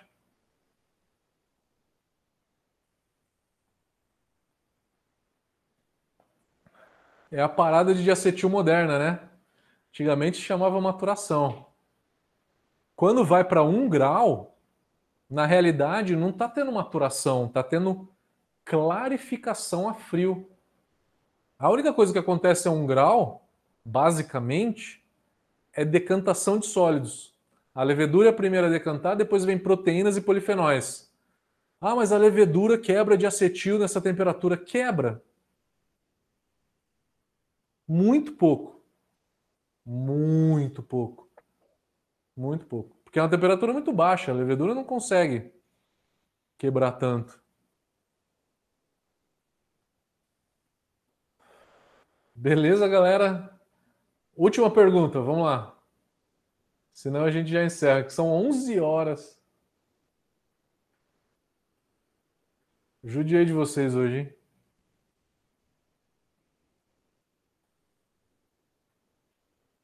Mais uma, última da noite. Matheus, o curso amanhã está tá confirmado de carbonatação? O curso de carbonatação amanhã está confirmado. Quem tiver interesse, ah eu já fiz a inscrição aqui. Sete horas da noite. E vai ter uma live, uma abraçagem coletiva no dia 15 de agosto, sábado. Quem for abraçar nesse dia, quiser, quiser fazer uma live aí, a gente vai pegar a live e vai colocar no YouTube. A última foi bem legal, deu umas 200, 300 pessoas assistindo. Foi bem da hora. Quem tiver afim aí de participar, foram 12 cervejeiros. Deu mais de 300 pessoas assistindo. Quem for abraçar no dia 15 aí quiser participar, a gente faz no Google Meet e depois transmite no YouTube. Matheus, que, que você aconselha aí para pós-fermentação aí de uma lager, né? A lager que fermentou aí na, na casa dos 12 graus aí. Você recomenda o quê? uma parada de acetil aí de, um, de uma semana, uns 18 graus? Se você fermentou por geralmente uns 8 dias, 8 dias de fermentação a 12 graus, já vai deixar a tua cerveja com uma densidade de 1015, 1012. Aí você já sobe para 16 Aí em 16 mais dois dias mais ou menos vai ser o tempo para terminar de de, de quebrar de acetil e terminar de atenuar. Tá? E aí você vai, você vai ter que experimentar a cerveja, ver que acabou de acetil mesmo, que acabou acetaldeído, e depois você baixar a temperatura. Depois que você vê aí que ela... Baixa para quanto ela? Oi? Aí baixa para quanto ela? Baixa para zero. Um grau, dois grau. No máximo quatro. Limpou, limpou, sobe para a parada de acetil, limpou a cerveja, quebrou de acetil, não tem mais acetaldeiro, não tem mais nada, limpou ela, aí você faz um cold crash. Não precisa ficar caindo a temperatura devagarzinho.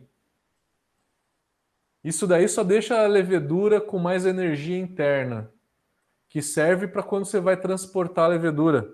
Quando você produz levedura, né, se é uma fábrica de levedura, é, é interessante você ter uma, uma levedura com energia interna, mas uma cervejaria que vai reutilizar essa levedura daqui a uma, duas semanas.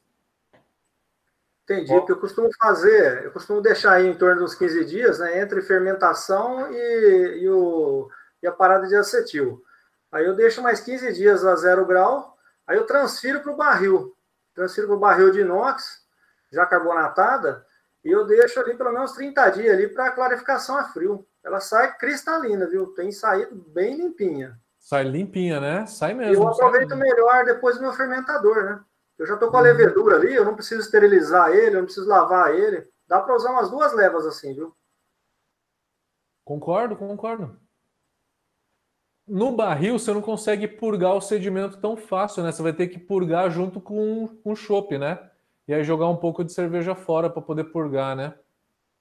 Ah, mas ele, ele, não, tem, não tem saído muita sujeira, não, viu? No primeiro copo só, depois ela tá, ela gruda embaixo do barril, viu? Ela não, ela não solta fácil do barril, não. Legal, legal. Pô, que bacana. Amanhã, como vai funcionar a live da, sobre fermentação? Vai ser aqui no Google Meet? Como que a gente consegue o link? Amanhã o, o curso de fermentação você tem que fazer inscrição no site. Aí quem, quem tiver no curso vai para um grupo de, de WhatsApp. E aí no grupo a gente divulga a gente divulga a, a, o link da. Vai ser acho que Google Meet ou Zoom. Carbonatação, tá? Não é fermentação, carbonatação. Carbonatação, exatamente. É amanhã é, quem fez a inscrição, a gente manda depois o link pelo, pelo WhatsApp. Ô, Matheus, e quem já fez o curso com você, o primeiro lá de carbonatação, também vai ter esse link ou não? Ou só quem vai fazer esse novo agora? É só quem vai fazer o novo. Você já fez o primeiro, né? Isso, fiz o primeiro. Esse é um, é um curso novo, esse é um curso novo. O conteúdo é o mesmo, tá? O conteúdo é, é realmente o mesmo. Tá bom, obrigado. Não, não mudei nada, nada, nada. Ô, ô Matheus, posso mais uma perguntinha aí, coisa rápida? Eu sou um pouco mais novo no, do que o pessoal aí que tá acompanhando a live. É, e eu tô, eu tô fermentando uma, uma lager agora. E como é que eu faço, depois dessa parada de, de, de acetil que vocês comentaram, como é que eu faço para saber, experimentando, que ela já tá boa ou não? Cara, o primeiro passo é você fazer um curso de off flavors para conseguir identificar bem o que é de acetil e acetaldeído. De acetil, acetaldeído e enxofre. Porque é isso que limpa a parada de diacetil, é isso que, que resolve durante a parada de diacetil. Não existe teste melhor de diacetil do que você fazendo a sua própria cerveja. É você experimentando ela no, no final da fermentação, e aí você vai vendo o sabor dela, vai vendo o sabor dela, e aí você vai aprendendo o que, que é diacetil, acetaldeído, enxofre. Mas enfim, para quem está começando, vai um tempo. Até você identificar que, putz, aquele aroma é manteiga, mas não é exatamente manteiga. Diacetil é um negócio difícil de entender, né? Porque a gente está acostumado com diacetil, tem diacetil em toda cerveja. Então, na hora que você sente o diacetil, você acha que é doçor de malte, né? Que é sabor de malte.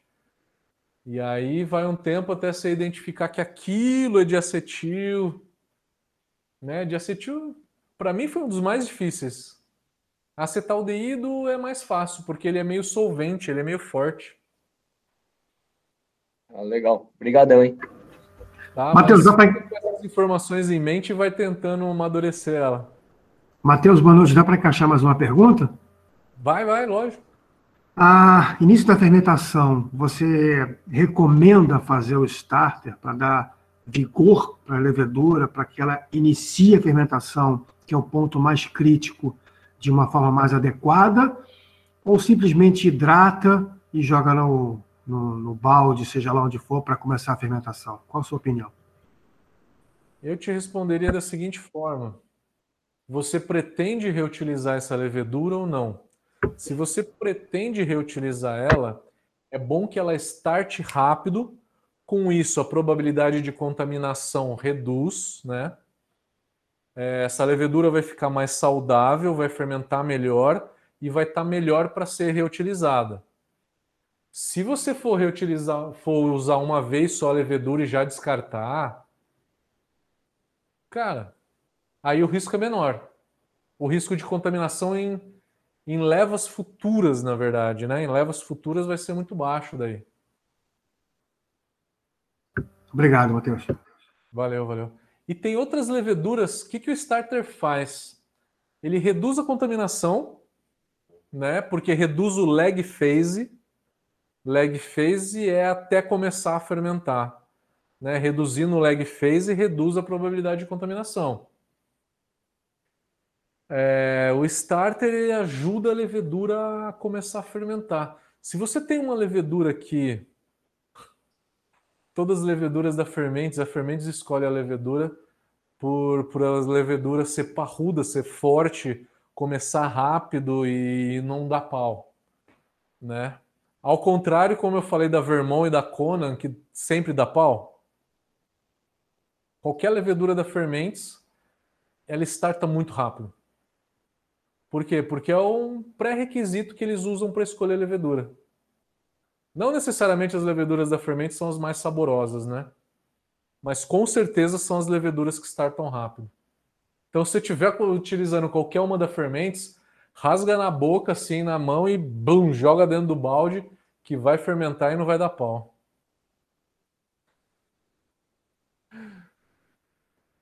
Mais ou menos isso.